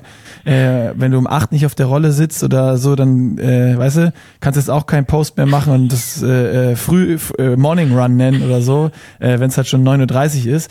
Und das macht ja auch was und ich glaube, das motiviert schon richtig viele Leute und holt richtig viel ab. Das ist einfach geil, wenn du, keine Ahnung, was morgens im Bett auf, es gibt mit Sicherheit viele, das erste, was die machen, ist Instagram aufmachen und checken, wenn du dann schon siehst, ey, guck mal, Kati ist schon fertig mit der ersten Einheit, dann denkst du auch, fuck, hier, Bettdecke weg und raus. Und das ist ja auch was super Cooles und das, was auch im Markenumfeld dann einfach geil ist.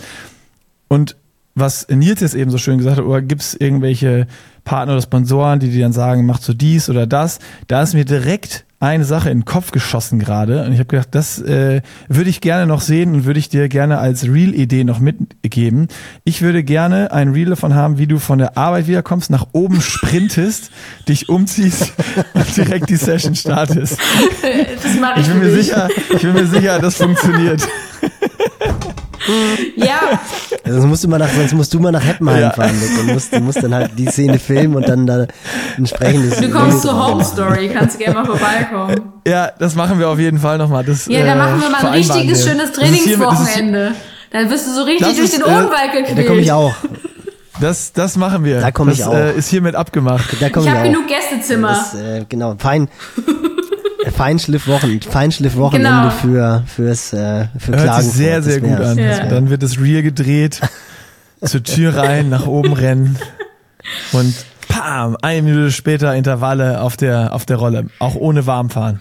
Weil du hast ja dich schon auch gewärmt beim Treppe hochrennen. Genau. Aber was ich noch kurz zu Social Media sagen wollte, äh, zum Content vor allem, man muss sich halt auch immer überlegen, was konsumiere ich ja gerne, was schaue ich mir gerne an bei mhm. anderen Leuten. Und viele ähm, motzen dann zwar oder sagen, ja, die machen ja irgendwie alle dasselbe oder habe ich schon hunderttausend Mal gesehen oder sonstiges. Aber irgendwie trifft's ja Nerv. Irgendwie wollen die Leute das ja sehen. Und ähm, ja, deswegen, das motiviert ungemein viele. Ich krieg auch super viele Nachrichten, die dann schreiben, ja, wegen dir bin ich jetzt auch mal um 5 Uhr aufgestanden und auf die Rolle gegangen oder hab's mal versucht, äh, ja, um 6 Uhr äh, meinen Lauf zu machen. Ähm, also es trifft auf jeden Fall Nerv. Ja, absolut. Und was man halt einfach auch sagen muss, man, man kann ja auch tatsächlich von so erfahrenen und dann doch auch erfolgreichen Athleten halt lernen. Also das ist ja, wenn du jetzt so ein Ding gewinnst wie den Ötztaler, also ich denke dann sofort an Basti, der auch irgendwie, den müssen wir auch mal einladen übrigens, Nick. Basti taucht so oft im Podcast auf und da, ich habe dir schon erzählt, der wurde auch schon, das ist so, das ist so diese, diese graue Eminenz, über die immer gesprochen wird und keiner kennt ihn, obwohl er jetzt da teilweise beim Schwimmen auch angesprochen wird, wenn wir zusammen beim Schwimmen sind und irgendeiner dann sagt, ach du bist sicher Basti. Großartig. Dann habe ich gesagt, Basti, irgendwann, irgendwann laden wir dich auch mal ein. Unbedingt. Und ich muss halt immer, als du das erzählt hast mit diesem Timmelsjoch, weil das ist eigentlich wirklich eine meiner Lieblingsgeschichten von ihm, obwohl da gibt es mittlerweile schon viele gute Aber dann kannst du die jetzt nicht erzählen, wir der, müssen ihn noch einladen. Lass die, lass die Story offen. Ja, okay, gut, dann muss er, dann steigt er ein. Cliffhanger, okay, Cliffhanger. Basti, Basti, Absolut, du, du bist, wir laden genau. dich jetzt äh, hiermit offiziell, Die äh, du, Geschichte. du bist jetzt endlich drin und als allererstes will ich die Timmels auch Geschichte hören. Genau, so machen wir das. Also ich nehme da nichts vorweg, aber was ich halt einfach, also deswegen schielen wir dann ja doch auch irgendwie alle auf, auf, auf so den Erfolg. Und gerade wenn das dann halt von einer Otto-Normalbevölkerung kommt, also sage ich jetzt einfach mal bei dir, ich glaube nicht, dass die erste und zweite vom letzten Jahr so viel arbeiten wie du oder in so einer Position sind wie du. Aber ist ja auch völlig egal, darum geht's jetzt letztendlich ja auch nicht. Aber was ich halt tatsächlich sagen wollte, ist, dass ich das halt so gut finde, wenn dann Leute wirklich Sachen einfach umsetzen. Und das ist so dieses mit dem Sachen zurechtlegen, also abends schon die Sachen hinlegen fürs Frühtraining oder dann halt auch schon, wenn man halt zur Arbeit geht, die Sachen hinlegen, damit, wenn man dann von der Arbeit zurückkommt, dass man dann direkt wieder ins Training einsteigen kann. Das sind halt wirklich so Tipps, die du als Trainer auch immer den Leuten gibst, dass du halt sagst, ey, ihr habt gar nicht die Möglichkeit drüber nachzudenken, wenn die Sachen schon zurecht liegen, ihr zieht sie an und dann haut's, haut's halt sofort los. Das ist dann halt auch so eine Sache. Das bringt schon viel, wenn man da dann halt wirklich einfach Tipps bekommt von Leuten, die es halt so machen, die es halt so umsetzen. Und äh, bei ja, Nick, bei uns beiden wirkt das dann halt immer ein bisschen so, wenn wir davon reden, naja gut, ihr dann, die dann immer um neun Uhr aufs Rad steigen oder um acht Uhr ins Schwimmtraining gehen, das hat ja mit der normalen Realität tatsächlich nicht wirklich viel zu tun. Ähm, aber wenn man das dann halt einfach hört, so wie Kati, die dann halt morgens um fünf klingelt dann der Wecker, damit sie dann halt um sechs trainieren kann. Und das machen ja schon wahnsinnig viele. Aber ich glaube, wenn das dann halt auch so zum Erfolg führt, wie gesagt, das ist dann schon etwas, wo dann die Leute dann doch immer drauf schielen oder wenn dann halt auch viele Athleten irgendwie die Ziele erreichen, die sie erreichen wollen, sei es jetzt halt irgendwie ein Rennen zu finishen oder ähm, oder ein Ironman zu machen oder dann halt irgendwie eine Quali zu holen oder eine bestimmte Zeit zu schaffen. Das ist halt schon cool, wenn man halt einfach merkt, ey, ich habe Tipps bekommen, diese Tipps, die setze ich um und jetzt haut das Ganze halt auch hin. Das ist schon eine, das ist schon wirklich eine richtig, richtig gute Sache. Also das ist schon, schon cool. Jetzt hat Heppenheim sich gerade wieder verabschiedet Ich wollte gerade, und äh, hat auch, hat auch wirklich, hat echt Konnektivitätsprobleme. Jetzt war sie schon fünfmal auf dem Screen. Zwischenzeitlich hatten wir wirklich drei verschiedene Kartis. Ähm, ja, ich würde sagen, wir, äh, wir, wir, wir machen jetzt nochmal einen äh, kurzen Break, holen Kati wieder rein, dass wir die Episode hier noch sauber zu Ende bringen können. Da kommt sie, da kommt sie wieder. Ah, Da ist sie, jetzt ist sie wieder da. Kati ist zurück. I'm back. I'm back. Jetzt wiederholt. Guck mal, es ist ein Das ist immer, Stehaufmännchen. das ist immer wenn ja in. Heppenheim wer anders äh, ne, die Netflix-Serie wechselt, weißt du? Und neu lädt, Dann dann, ist- ist einfach dann ist- überall Internet weg. Dann ist Kati auch. Eine Frage habe ich noch, die, weil die brennt Ja. mir jetzt nämlich tatsächlich schon die ganze Zeit auf der Zunge. Wie schafft man es, dass du grumpy bist? Also gibt es dich schlecht gelaunt und äh, also jetzt abgesehen davon, wenn man Hunger hat, und Long Ride du unter zwei Training Stunden. nicht durchziehen kannst. Was macht eine Kati Rossmann schlechte Laune? Ja, Long Ride unter zwei Stunden ist schon mal eine Sache. Und ähm, ja, wenn ich halt insgesamt nicht so zu meinem Training komme, wenn ich das nicht so, so durchziehen kann, wie ich mir das geplant habe, dann werde ich schon mal ein bisschen grumpy. Aber ähm, ja, ich bin eigentlich immer schnell wieder im, im, im grünen Bereich und habe gute Laune. Das ist eigentlich, äh, wie du sagst, steh auf, Männchen. Immer gut gelaunt. Sensationell. Ja, was soll ich sagen? Ich freue mich aufs Trainingswochenende. Ich glaube, ich werde echt leiden. Ich glaube, es wird, wird, wird wirklich fies werden, weil ich glaube nicht, dass ich irgendwie. Also ich glaube, ich kriege das hin, einmal morgens um fünf für drei, vier Stunden durch den Odenwald zu fahren. Ich glaube auch, ich würde es schaffen, mich in eine Verfassung zu bringen, dass ich hinterherkomme. Aber wenn wir dann nach einer halben Stunde Kaffee trinken und Kuchen essen, gleich wieder ab ins Nordbad oder so, dann Boah, Nicky Boy, bist du dir sicher, dass wir das machen wollen? Das, das wird echt, das ist schon, das ist ein Wochenende, auf das muss man sich gut vorbereiten. Jetzt, Schlafentzug. das Schöne ist, wir machen das irgendwie im Sommer und ich bin dann hoffentlich auch in einer guten Form. Also bei mir äh, äh, kommt jetzt auch langsam wieder. Das, äh, ich finde wieder so eine so eine Routine. Einmal Training am Tag ist immer immer kein Problem. Ich habe jetzt sogar schon mal einen Tag gehabt, wo ich es zweimal geschafft habe und äh, Oh, jetzt, wenn es hier wieder, wär- jetzt ist so, weißt du, es sind hier wieder Temperaturen über 10 Grad. Das macht es für mich schon mal immer alles wieder einfacher. So, wenn es so Richtung 15 Das Grad wird ist, wieder, dann, dann läuft's hier. Dann schmeiße ich den Motor an. Das Fiese ist, dass ihr zwei, ja, ihr zwei, das wisst ihr wahrscheinlich noch gar nicht, dass ihr mehr oder weniger zeitgleich nach Girona verschwendet. Das ist ja wieder sowas, Uh. was, Nee, ja, ja. 7. bis 20. Dritter. Ja, ich bin vom 2. bis zum Ja, 16. super. Siehst du? Das ist so viel dazu. So viel Kati und dazu. ich üben schon mal ein bisschen. Und dann, Ja, ich weiß, hervorragend. dann äh, besprechen wir schon mal die Taktik, äh, wo wir im Odenwald die Attacke setzen und dich zurücklassen. Den Garmin vorher klauen, dein Handy, das du besprechen. nicht zurückfindest. Da müsst ihr überhaupt nichts. Ja, und dich können wir noch mal nach Frankfurt bringen dann. Das ist ja nicht weit von hier. Kannst, noch mal, ma- kannst du am Main noch mal ein paar Runden drehen. Das gehört Niki Boy, das ging an Ja, dich. ich, äh, also die Strecke kenne ich alles. Ich habe ja mal in Frankfurt gewohnt. Ich, ich kenne die, ich kenne die. Ja, Du hast ihn auch, auch schon mal gemacht, schon mal gemacht. oder? Du Ironman so, Frankfurt habe ich auch schon mal gemacht, genau. Das war äh, dieses Ja, dann Experiment. ist ja Heimspiel. Ja, Heimspiel. Frankfurt, deswegen habe ich ihn ausgewählt. Also Frankfurt finde ich zum Racen echt ein geiles Rennen. Und äh, dann ist es jetzt natürlich auch 18.8. perfekt gelegen. Also die Haupttrainingszeit ist so voll hier im geilsten Sommer, wenn das Wetter perfekt äh, warm ist, morgens früh hell, abends lange hell. Ähm, also wenn mir dann noch Ausreden einfallen, warum ich keine zwei Sessions am Tag schaffe, dann bin ich sehr gut in Ausreden. oder dann holen wir dann Kati nochmal ans Mikro und dir so ein paar Ja, Tipps zu ich habe, geben, wie das man ist auch wie geil. das. Lifehacks. Das kann man vielleicht jetzt nochmal zum Abschluss sagen. Ähm, wenn man sowas hört immer, das macht ja schon was mit einem. Also ich hab Bock, morgen zu trainieren. Mal gucken, wie früh es wird. Äh, aber äh, ich, äh, ja, Es das- bleibt spannend. ja, es bleibt spannend. Ich habe ja, ich habe ja morgens immer die Aufre Ausrede, dass ich mit, äh, mit der Kleinen, mit Frieda aufstehe, ähm, weil Jana die nachts stillt und dann äh, andauernd aufwacht und äh, dann nehme ich sie immer nochmal und sie kann nochmal ausschlafen. Das heißt, das ist immer meine Ausrede, warum morgens Training äh, aktuell nicht, nicht so einfach ist für mich. Aber äh, ich habe einfach Bock auf Training und äh, das hat mich echt motiviert, mal so ein bisschen wieder äh, jetzt Gas zu geben und zu gucken, wie kann ich meinen Alltag, Nils, ein bisschen besser strukturieren, dass äh, ich das wirklich hinbekomme, wieder, weil am Ende heule ich ja wirklich nur rum und ich würde das locker hinbekommen, zeitlich das irgendwie zu regeln, zweimal am Tag zu trainieren, wenn ich es priorisieren würde. Ja, und das Gute ist, dass wir ja eigentlich beide auch, was die Laune anbelangt, sehr ähnlich Ja. Also Ja. das ist ja auch so, selbst, selbst wenn jetzt der Wecker um 5 Uhr klingeln würde, ich meine, wir würden uns dann riesig auf die Schultern klopfen, was wir für geile Hengste sind, auf gut Deutsch, dass wir schon, dass wir schon um sechs ins Becken gegangen sind und würden dann auch den ganzen Tag so ein bisschen durchhängen. Aber es ist ja so, dass die gute Laune, die ist dann ja auch immer sofort wieder da. Und das ist ja, das ist ja auch nicht aufgesetzt, sondern es ist tatsächlich so. Aber das ist, das Also- ist aber auch gleich bei uns beiden, wenn der Wecker wirklich um f- fünf oder sagen wir mal bei uns früh um sechs klingelt, beim ersten Klingeln und die ersten sechs Minuten des Tages hinterfragen wir schon unser Leben, warum wir das so gewählt haben und gemacht haben. Das muss man auch dazu sagen.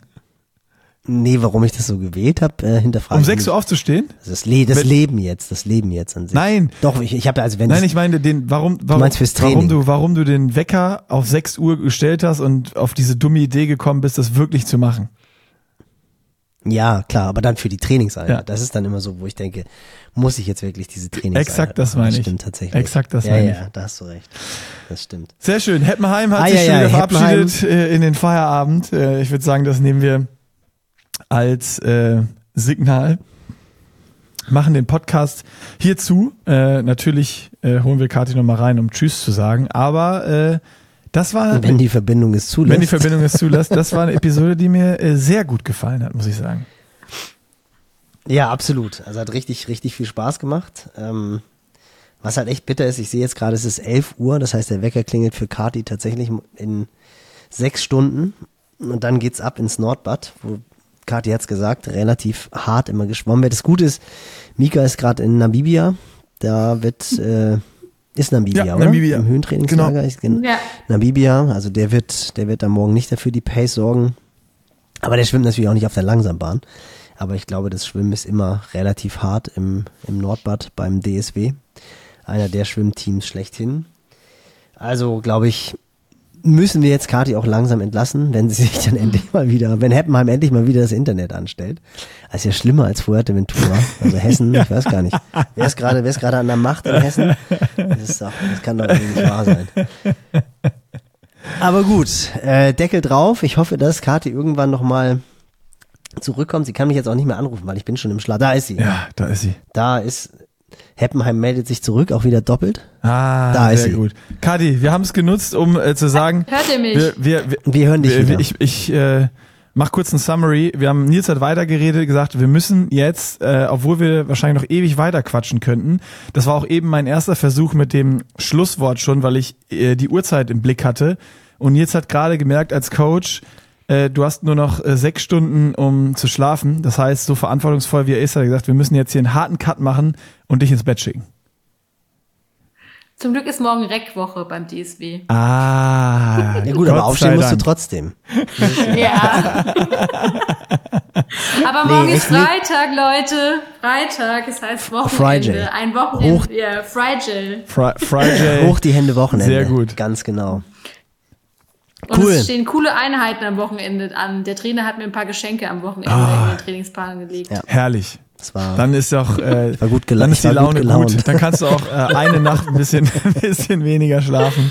Äh, vielen, vielen Dank, dass du hier im Podcast warst. Äh, ich habe eben schon gesagt, das hat uns sehr viel Spaß gemacht und war äh, mega geil. Und ich bin mir relativ sicher, dass es nicht der letzte Podcast vorm Ironman äh, Klagenfurt war, weil äh, da interessieren mich noch viele, viele Dinge, was äh, Form angeht und äh, wie das, wie das Ganze so sich weiterentwickelt. Mich auch, wenn dann, wenn dann das Netz in Heppenheim mal stabil ist, weil Kathi schon, wieder- schon wieder, schon wieder weg ist. Jetzt ist die dreifache, jetzt ist es dreifache Lottchen. Also Kathi, jetzt ganz schnell deine Gelegenheit, Tschüss zu sagen, weil sonst sind wir hier mit vier, mit dem vierfachen Lottchen. Du bist jetzt schon dreimal auf dem Screen. Ja, äh, es war auf jeden Fall eine coole äh, äh, Unterhaltung mit euch. Hat mega viel Spaß gemacht. Ich hoffe, ihr hört mich noch. Und ähm, Ja, ja ich würde mich freuen, wenn wir vor Klagenfurt oder nach Klagenfurt machen wir noch mal ein kleines Resümee, ob ähm, ich, ob ich es übertrieben habe, ob ich es überzogen habe oder ob ich äh, den die Fine Line getroffen habe.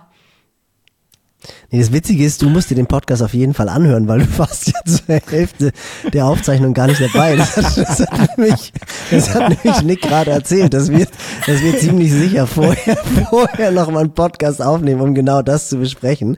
Also es wird für dich morgen auch ein spannender Podcast werden, weil du weißt gar nicht, was wir alles besprochen haben. Ja, mega gut. Während Heppenheim sich Houston, wir haben ein Problem. Heppenheim war wieder offline. In diesem, in diesem Sinne, ab in die Falle. Es hat mega Spaß gemacht. Wir sprechen uns ja Gott sei Dank ein bisschen öfter. Ähm, vor allem mega cool, dass du dir die Zeit genommen hast so spät. Dank dir vielmals. Sehr gerne. Und ganz, ganz, ganz viel Spaß beim Schwimmen in äh, siebeneinhalb Stunden. Ja. Danke, Ciao. danke auch nochmal von mir und hau rein. Ciao. Dank dir. Tschüss.